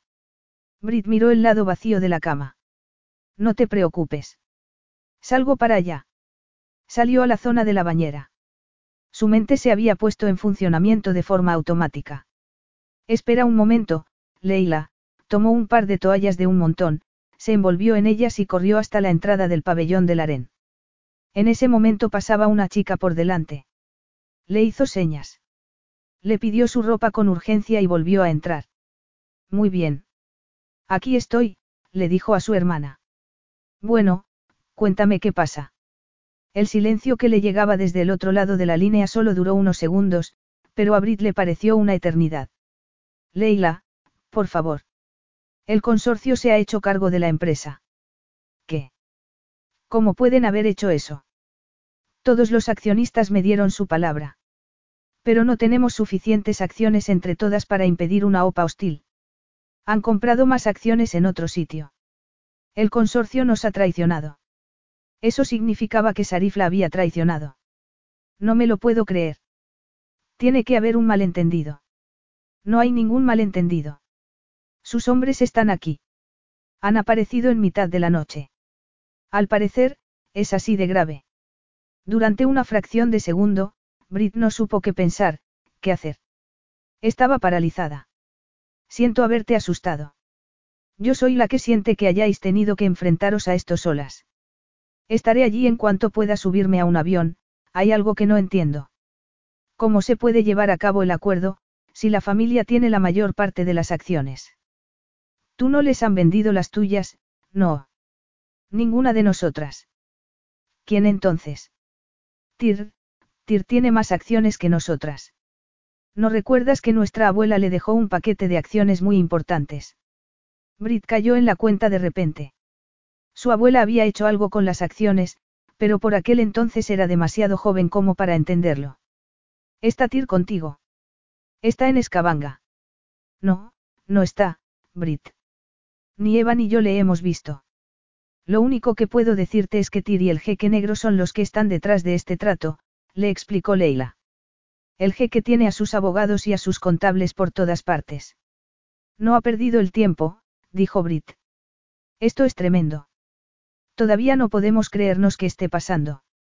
No te preocupes por nada. Quédate al margen hasta que yo llegue.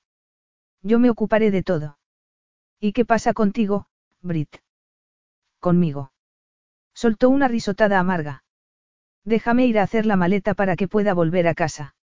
Se dio la vuelta de golpe al sentir el roce de la cortina de la entrada. Era una de las mujeres. Llevaba la ropa en la mano. Brit tomó un taxi en el aeropuerto. Era como si nunca se hubiera ido. Las calles, no obstante, parecían más grises que nunca. Las aceras estaban cargadas de nieve, y los nubarrones tenían un aspecto amenazante. Pero ese era su hogar, y lo amaba fuera como fuera. Esa tierra hostil era el lugar donde había nacido, donde había aprendido a luchar. Sus hermanas la estaban esperando en la puerta. Sabiendo que no tenía tiempo que perder, había ido directamente a la oficina desde el aeropuerto. Por suerte tenía un traje que no se arrugaba y medias de sobra en la maleta. Juntas por fin, les dijo Brit después de darles un abrazo. Gracias a Dios que estás aquí, dijo Eva con la cara muy seria. Nos están apabullando unos extraños. Nunca antes hemos necesitado tanto mostrar un frente común. No son extraños. Es gente del consorcio, dijo Leila. Pero él está aquí. Pensé que debería saberlo. Tir. Al ver la expresión de Leila, Brit entendió de quién hablaba. Sarif está aquí, no. Pasando el área de recepción, condujo a sus hermanas hacia las escaleras. Con su ejército, añadió Eva. No te preocupes. Puedo ocuparme de esto, le aseguró. Eva tenía razón, no obstante. El vestíbulo del primer piso estaba lleno de gente a la que no conocía. La gente del consorcio, la gente de Sarif. Definitivamente Tir no iba a aparecer por allí. Sarif había hecho todo lo posible para convencerle, pero era inútil. Dejó el teléfono a un lado. La conversación había sido lo que se podía esperar de un Robin Hood moderno. Si había una causa noble por la que luchar, allí estaba Tir. No podía culparle, no con todo lo que estaba ocurriendo en su vida, pero su presencia hubiera aliviado mucho el golpe que Brit se iba a llevar. Se apartó de la ventana al ver llegar el taxi. Tenía que mantenerla a bordo, por muy furiosa que estuviera. Escabanga Mining la necesitaba. Él la necesitaba. No diría nada de Tir, tal y como había prometido, y dejaría que la culpa recayese sobre el malvado jeque negro. Le haría honores a su reputación, por una vez. Era mejor que le odiara y no que culpara a su hermano. El consorcio era la última oportunidad de Escabanga Mining, y Tir lo veía muy claramente. Por eso les había vendido las acciones sin vacilar. Brit, en cambio, no lo entendería, le había dejado un mensaje con las mujeres del campamento, y solo podía esperar que lo hubiera recibido. De lo contrario, estaba en un aprieto. Brit, se volvió en cuanto ella entró. Esperadme fuera, les dijo ella a sus hermanas.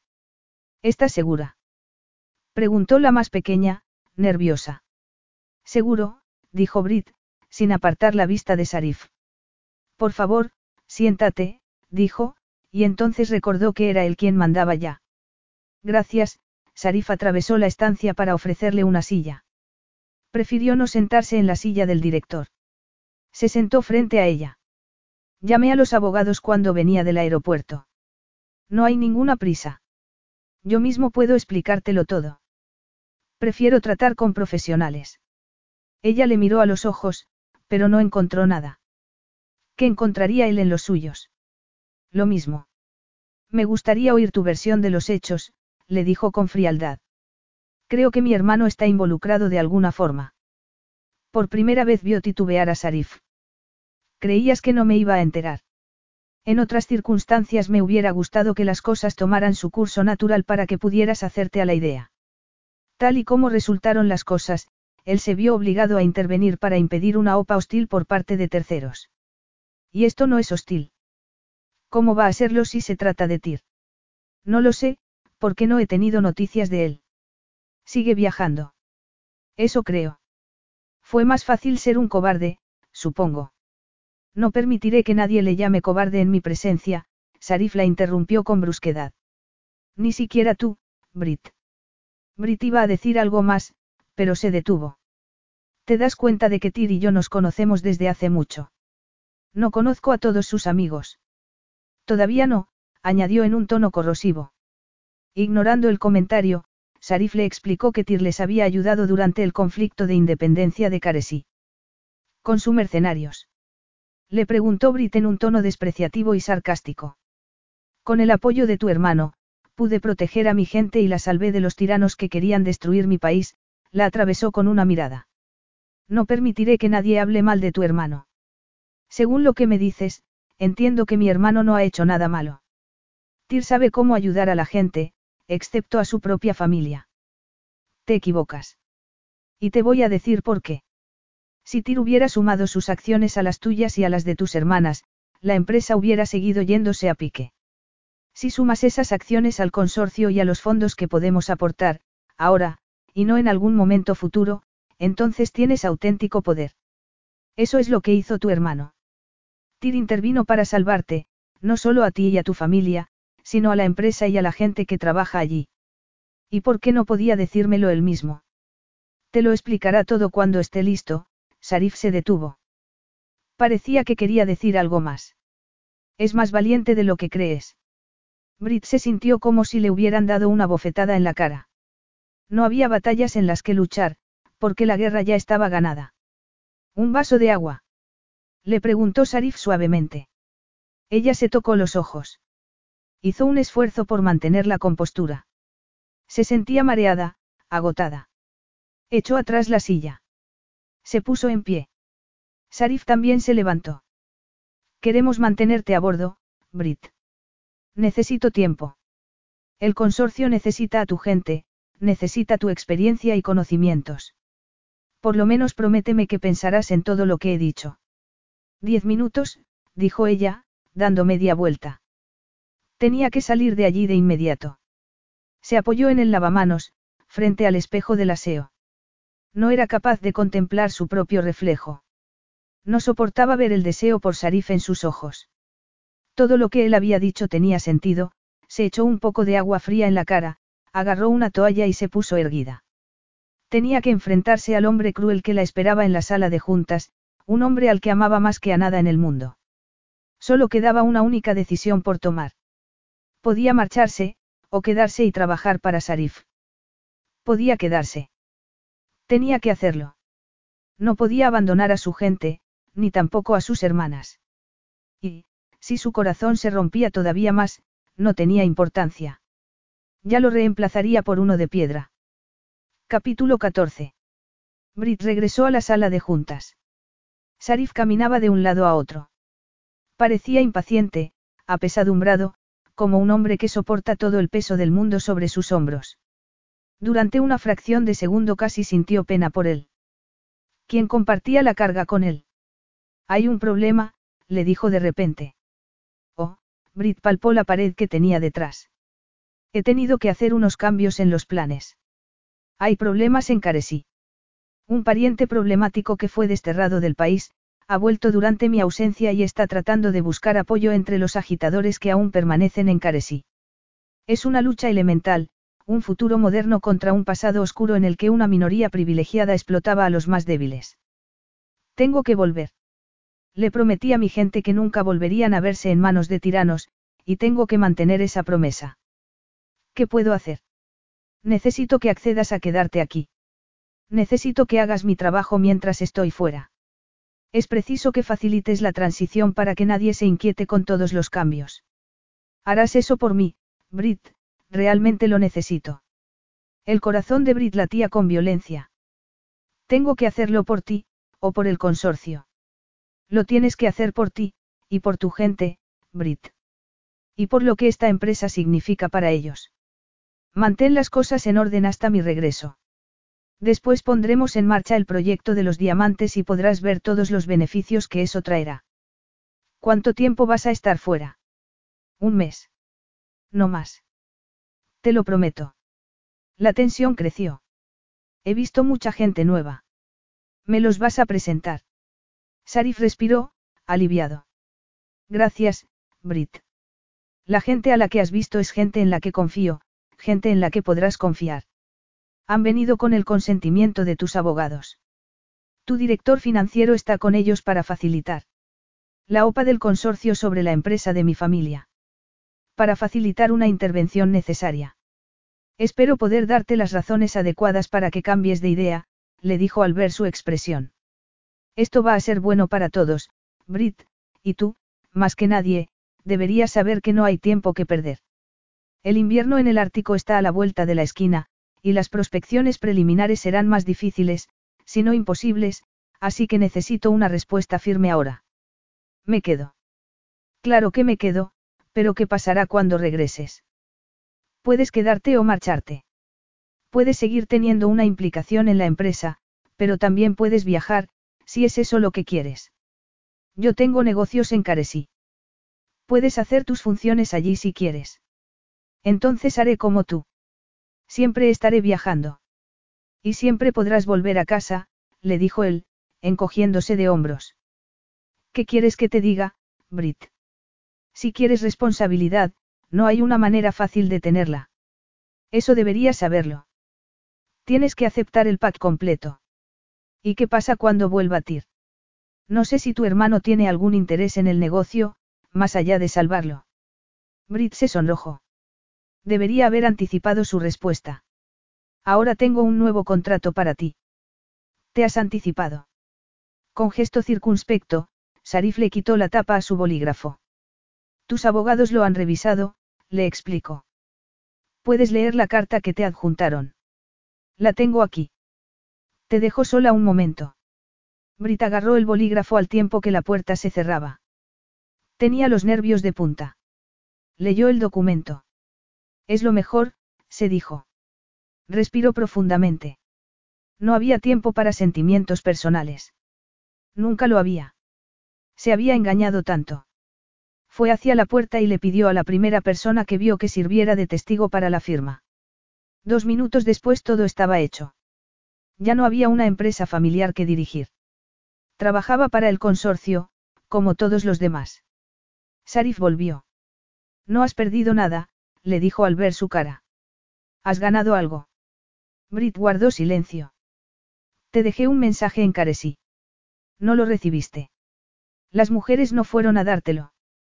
Le preguntó al verla negar con la cabeza.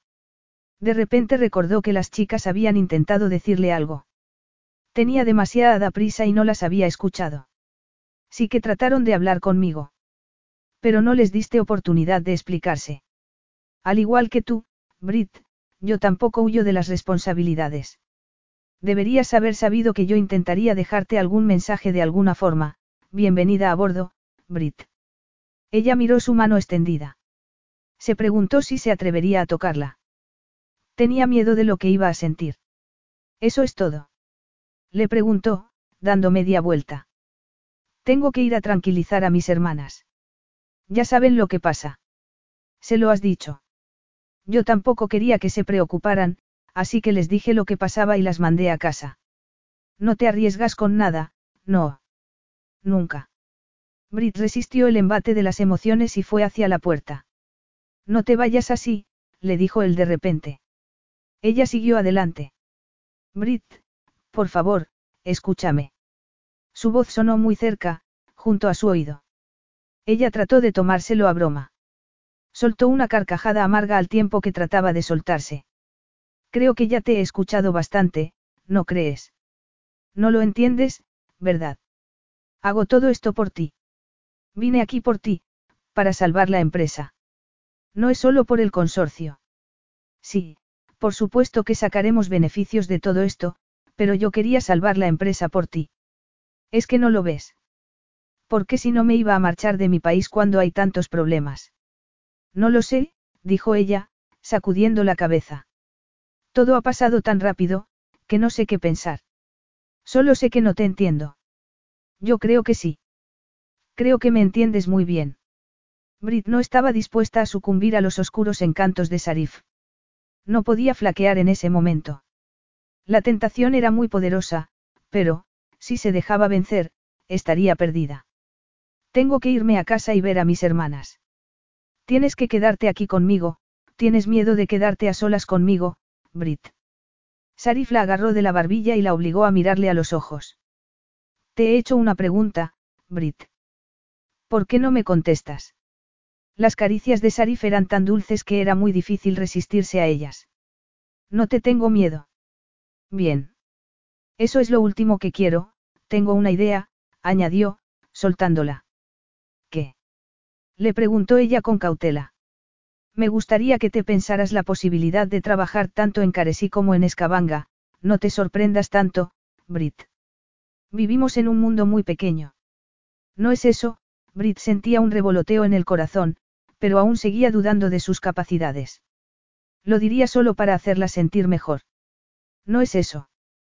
Yo siempre he animado a la gente a que rompa barreras y mire hacia adelante, hacia nuevos horizontes. Me gusta promover el talento allí donde lo encuentro, y me gustaría que pensaras en la posibilidad de sacarle un mayor provecho a tus habilidades interpersonales. Sé que siempre te has centrado en Escabanga Mining, y eso es bueno, pero mientras yo estoy fuera, bueno, Simplemente piensa en todo lo que te he dicho, por favor. Lo haré, le prometió ella.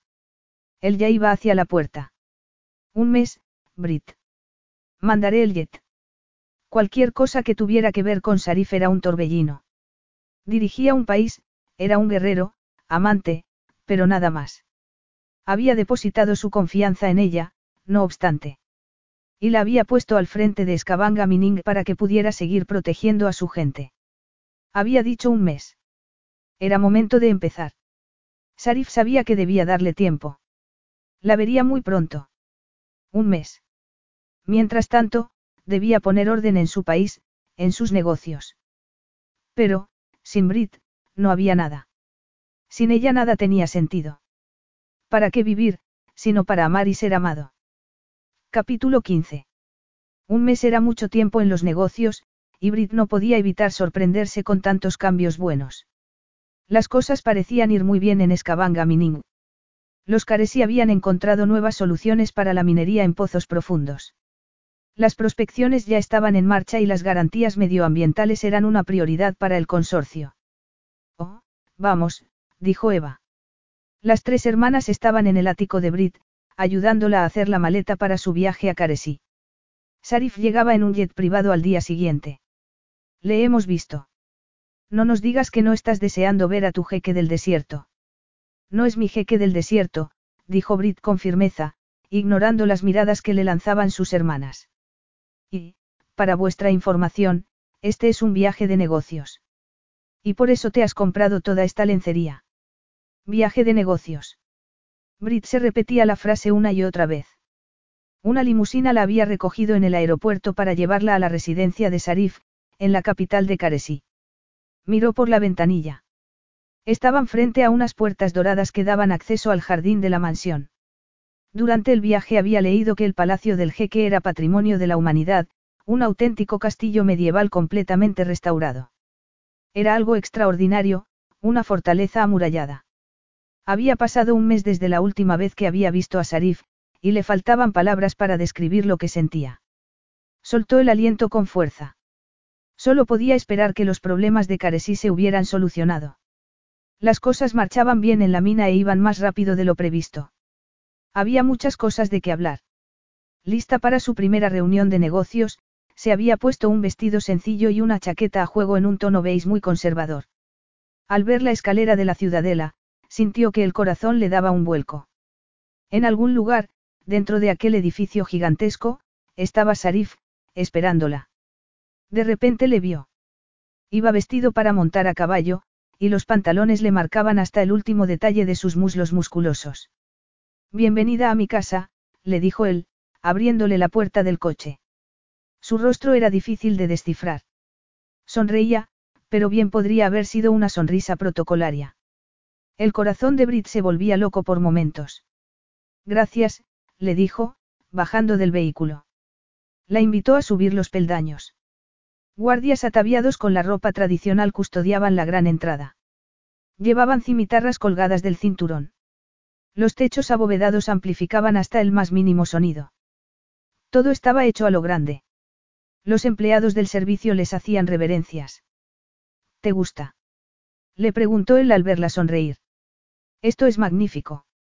Un grupo de hombres vestidos con trajes vaporosos se inclinó ante Sarif. El aire olía a canela y a otras especias exóticas. ¿Por qué sonríes? Es que estoy maravillada. Me encantan los edificios con historia. Y este es uno de los mejores que he visto. La mayor parte de la ciudadela fue construida en el siglo XII. La llevó a los jardines aromáticos. Se oía el murmullo de las fuentes. Siempre hemos tenido a los mejores ingenieros aquí en Caresí. El lugar era una visión de ensueño, sacada de un cuento de hadas. Brit se fijó en los exquisitos mosaicos del suelo, los pájaros que cantaban desde los limoneros, el gorjeo del agua, aquel era el sitio más romántico del planeta. Haré que alguien te lleve a tu habitación. Brit no pudo evitar sentir un poco de pena. El paseo había terminado. A lo mejor no veía el momento de librarse de ella. Refréscate un poco y nos vemos dentro de diez minutos, a menos que estés demasiado cansada. No estoy cansada.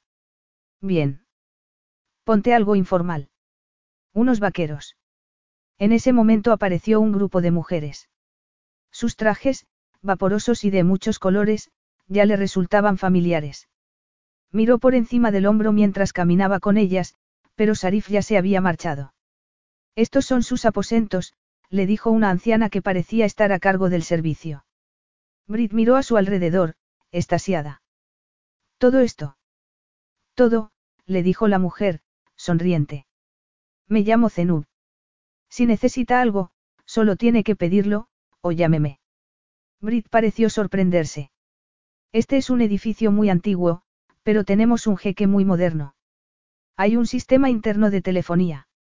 Esta habitación lleva al vestidor y al cuarto de baño, le explicó, abriendo una puerta que bien podría haber sido de oro puro. Estaba llena de gemas incrustadas que parecían auténticas, Y quizás lo eran. Tenía su propio jardín, con fuente y pajaritos incluidos. El aroma de los naranjos, llenos de frutos en esa época del año, era increíble. Era un lugar para perderse, para soñar. Hay ropa en el armario, por si la necesita, le dijo Zenub. Hizo salir al resto de mujeres.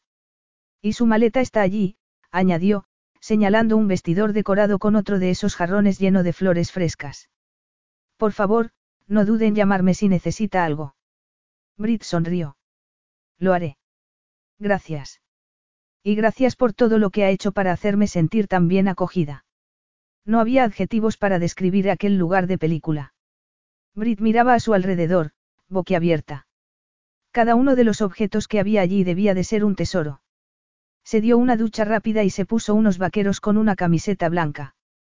Un toque de brillo en los labios, unas gotitas de perfume. Lista para salir, se dijo, mirándose en el espejo con una sonrisa. Nada más abandonar la habitación, se encontró con Sarif. Estaba impresionante con una camiseta negra ajustada y unos vaqueros. ¿Cómo era que nunca le había dicho que tenía un tatuaje? Hola, atinó a decirle. Brit, él la miró de arriba abajo y pareció quedar satisfecho. Veo que tienes las pilas puestas. Sí, jefe, levantó la barbilla y le miró con una sonrisa desafiante. Vamos. Había guardias a ambos lados de las imponentes puertas, ataviados con trajes ostentosos y majestuosos tocados. Bajaron las escaleras juntos. Al llegar al último peldaño, Brit se detuvo, asombrada. ¿Una moto? Arqueó una ceja. Entiendo que has visto alguna antes. Claro, pero... Casco. Gracias, se lo puso. Montar en moto era excitante, pero hacerlo con Sarif era otra cosa. Era muy buen conductor. La hacía sentirse segura, pero en peligro al mismo tiempo. Aferrarse a esos músculos de acero mientras corrían por la autopista a toda velocidad disparaba la adrenalina. Cuando se detuvieron delante de la universidad, Brit casi estaba dispuesta a hacer el amor allí mismo, en la calle. Afortunadamente, Sarif era mucho más profesional. La llevó a dar un paseo por el campus antes de presentarla ante los estudiantes. ¿Tienes otra idea en mente? No. Me conoces muy bien, le dijo él. Sus ojos brillaban. ¿De qué se trata? Ya hemos hablado de esto, aunque no de esta manera, se apoyó en una pared. Si estás de acuerdo, me gustaría que pensaras en la posibilidad de hacer intercambios de estudiantes. Por eso me has traído aquí. Esa es una de las razones. Sí. Quiero que veas a dónde van a parar tus diamantes. No podía disimular el entusiasmo. Su mundo siempre había girado en torno a Escabanga, pero Sarif le ofrecía mucho más. Su corazón revoloteaba, lleno de esperanza. Eres la persona más adecuada para el trabajo. Tendrás que informarme a mí de todo. Claro. Oh, claro. No te burles. Le tocó la mejilla y la miró a los ojos mientras hablaba. Era imposible no sentir algo, pero Brit trataba de disimular. Tu primera tarea será buscar una forma para que las culturas de ambos países entren en contacto. Brit no pudo contener más la risa. Ramitas de abedul y arenes. Creo que eso les va a encantar a los estudiantes. Brit. Lo sé. Lo siento. Creo que es una idea genial. Sabía que significaba mucho para él. No era un simple capricho. Era una declaración de intenciones, y a lo mejor era la única que iba a conseguir. Pero estaban cerca. En el fondo lo sabía. Y no se estaba engañando a sí misma esa vez, porque Sarif estaba compartiendo algunas de las cosas más importantes. Él le apretó la mano y le regaló una sonrisa que le llegaba a los ojos. Era algo grande para él y era un honor formar parte de su proyecto. Tendrás que volver a Caresí. Claro. Por supuesto. Una vez se hayan hecho los cambios de Escabanga, y todo se haya calmado por aquí, quiero que hagas un tour por todas nuestras universidades, galerías de arte, espacios de conciertos, museos, quiero compartirlo todo contigo, Brit. Por el intercambio, le aclaró ella. Todavía no estaba muy segura de sí misma. Sí. Tenemos algunas exposiciones muy interesantes en los museos. A lo mejor reconoces alguna incluso. Pero no esperarás que se lo explique todo a los estudiantes, No. No creo que necesiten ninguna explicación, ¿no crees? Ella miró sus ojos risueños. Recordó aquellos días maravillosos que había pasado en la tienda del harén, donde había perdido el corazón. Jamás se le había ocurrido pensar que Sarif podía haber perdido el suyo también. ¿O acaso se estaba engañando a sí misma de nuevo? Capítulo 16. Sarif retrocedió y contempló a Brit mientras saludaba a los estudiantes. Quería recordar todos los detalles. Ojalá se hubiera preocupado menos desde el principio. Ojalá hubiera sido más abierto con ella. Tendría que haberle dicho lo que sentía. Pero se parecían demasiado. El deber ocupaba cada minuto de sus vidas. Mientras la observaba, mientras la veía reír y charlar con alegría, se dio cuenta de lo mucho que significaba para él. Casi sentía celos de los estudiantes que se agolpaban a su alrededor. ¿Cuánto tiempo llevaba enamorado de ella? Desde el primer día, quizás. No había sido capaz de verlo. No podía dejarla ir. Su instinto se lo decía. Tenía todo lo que un hombre podía desear, pero nada tenía sentido sin ella. Veía las cosas de una forma distinta a través de sus ojos. Con ella todas las experiencias se teñían de otro color. La quería en su vida de forma permanente, y no en el otro lado del mundo. Quería hacer algo más que dirigir una empresa con ella. Quería una vida a su lado. Nos vamos. Le susurró con discreción. No, dijo ella, mirando a su alrededor. Aún le faltaba mucha gente por conocer. Puedes volver. Recuerda que te he pedido que te ocupes de este proyecto, así que vas a ver a toda esta gente muy a menudo. Pero. Mientras la miraba fijamente, Brit vio con toda claridad en qué estaba pensando. Se le dilataron las pupilas. Sintió su mirada sobre los labios. No llegarían a la ciudadela. Los vehículos de escolta se quedaron atrás, a unas manzanas de la universidad, perdidos en un laberinto de callejones del centro. Brit gritó. Le preguntó qué hacía. Él se detuvo en un viejo aparcamiento en obras. ¿A ti qué te parece? Le dijo él. Todo estaba lleno de andamios y solo se habían levantado unas pocas paredes. No había nadie trabajando ese día. Sarif bajó de la moto y levantó a Brit de la silla. ¿Esto es seguro? Le preguntó ella al tiempo que la acorralaba contra una pared. Pensaba que te gustaba el peligro. Y me gusta, le dijo ella, sintiendo sus besos en el cuello. No podía esperar más, y ella tampoco. Estaban pelvis contra pelvis y la espera era inaguantable. Se arrancaron la ropa con frenesí. Brit le rodeó las caderas con las piernas y se agarró de sus hombros. Nada importaba en ese momento. Estaban juntos. Y ella estaba lista para él. La penetró rápidamente y esperó. Ambos cerraron los ojos un instante para saborear el momento y entonces todo se aceleró. Él la agarró de las caderas para que no se rozara contra la pared, besándola sin parar. Gemía y empujaba muy adentro, flexionando las rodillas para conseguir un ángulo mejor. Brit estaba enloquecida. Sarif quería gritar. Quería que todo el mundo supiera lo que sentía por ella, lo que sentía sin ella. Sarif.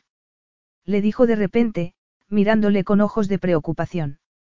Brit, sabía que ella ya no podía aguantar más. Sonrió sobre sus labios. Le encantaba sentir la tensión que se apoderaba de ella justo antes de llegar al orgasmo. El viaje fue una locura.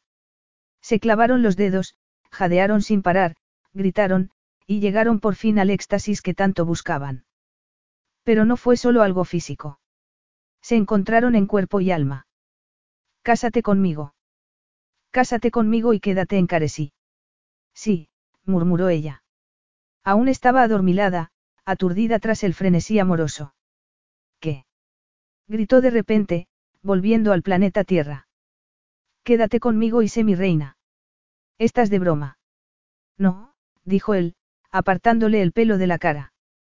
Te aseguro que no estoy de broma. Eres un rey, y me propones matrimonio en un aparcamiento en ruinas, después de hacerme el amor contra la pared. Soy un hombre que le pide a una mujer que se case con él. No te estás apresurando un poco. Se han visto cosas más raras en los aparcamientos y esta idea lleva tiempo en mi cabeza. Pues estaría en un rincón muy remoto de tu cabeza, le dijo ella en un tono bromista. Él la ayudó a recoger su ropa. ¿Estás seguro? No tengo por costumbre declararme en un aparcamiento, ni en ninguna otra parte, así que, sí. Estoy seguro. Pero tienes razón. Se puso de rodillas y se lo pidió de nuevo. Ya veo que estás seguro, exclamó ella. Pero ¿cómo vamos a hacer que esto funcione? ¿Me hablas en serio? Pero.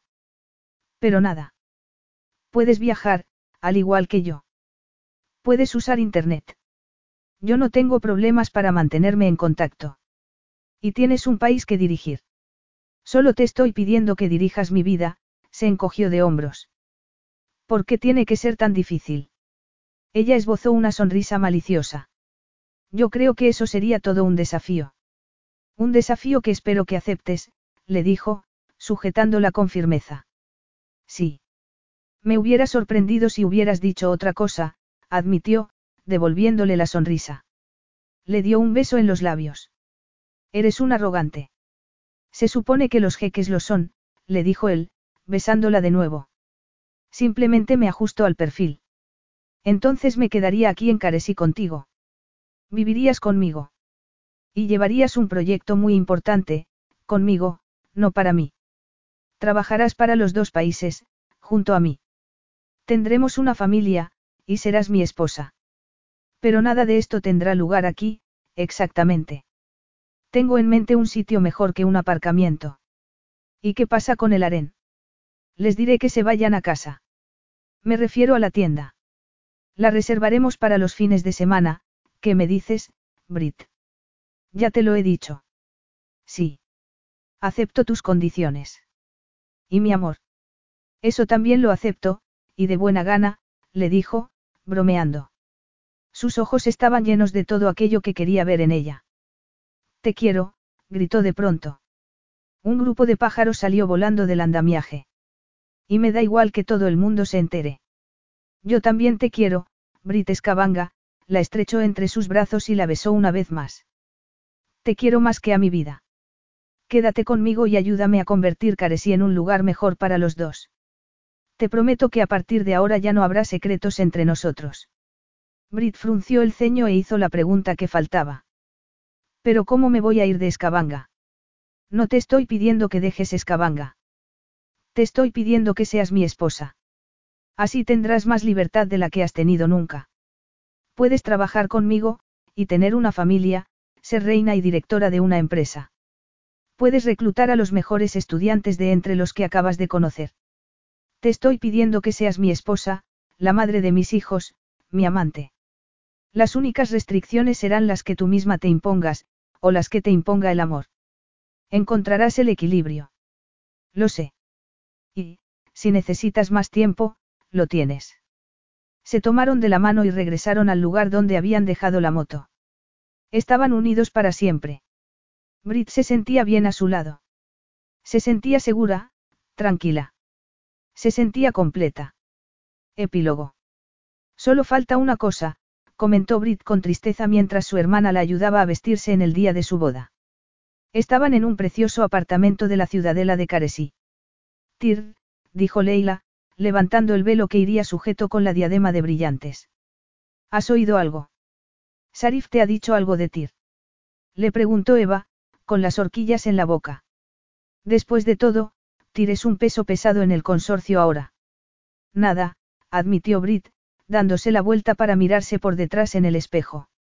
Sarif lo comparte todo conmigo, pero no va a compartir eso. Dice que Tir volverá a su debido tiempo, y que entonces explicará su ausencia, que no debemos pensar mal de él, porque está haciendo un trabajo maravilloso. Arreglando cosas en todos los sitios menos aquí, apuntó Eva. Sabes que eso ya lo ha hecho. Ha luchado con Sarif por la libertad de Caresí. Y yo confío en Sarif, dijo Brit con firmeza. Si dice que Tyr nos dará una explicación cuando esté listo, entonces es que lo hará. Y, si le ha prometido a nuestro hermano que guardara silencio, entonces tiene que cumplir su promesa. Y no dirá nada, ni siquiera a mí. Entonces supongo que tenemos que conformarnos con eso, comentó Eva. Retrocedió para ver cómo le había quedado la diadema. Y tengo que decir que esos diamantes son fabulosos. Me alegro de que te distraigan un poco, dijo Brit, bromeando. Bueno, es normal, no. ¿Y este velo? Eva, creo que te veo un poco triste, señaló Brit en un tono provocador. Estás pensando ya en tu propia boda. Eva suspiró. No seas ridícula. No hay ni un solo hombre en la tierra que me interese, Eva prefirió no ver la mirada que intercambiaban sus hermanas. Bueno, vamos a ponerte este vestido.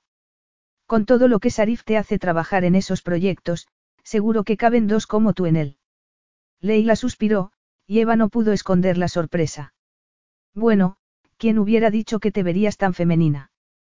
exclamó, dando un paso atrás. Vaya hermana que me ha tocado, murmuró Brit, lanzándole una mirada afilada a su hermana mediana. Leila protestó. Eva. exclamó. No puedes pelearte con Brit en el día de su boda. Qué pena, dijo Eva, avanzando con el velo. El vestido te queda perfecto, le dijo Leila a Brit. Quédate quieta, ¿quieres? Le ordenó Eva a su hermana mayor. ¿Cómo quieres que te arregle la tiara? Con un martillo y unos cuantos clavos, no. Le sugirió Brit, lanzándole una sonrisa a su hermana Leila. Pero Eva tenía razón en algo. Los seis meses anteriores habían sido una locura. Había supervisado muchos proyectos, había viajado a Escabanga para ocuparse del trabajo allí, y como si todo eso fuera poco, se había empeñado en participar en los preparativos de la boda. Sarif se había quejado alguna vez, pero ella no quería hacer las cosas de otra manera. Nunca se había sentido tan viva, y cuando llegara el bebé. Deslizó una mano sobre su abdomen. Sabía que iba a seguir trabajando hasta el final. Hombres a las doce, dijo Leila de repente. No te preocupes. No le dejaré entrar. Quítate. Ya me ocupo yo, le dijo Eva a su hermana pequeña.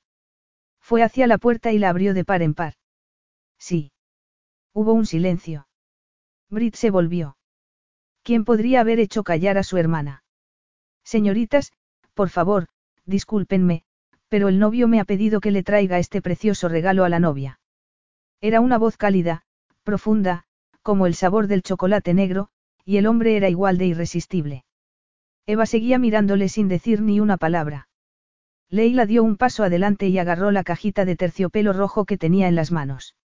Muchísimas gracias, dijo Brit con cortesía. Volvió a mirarle bien y entonces miró a su hermana.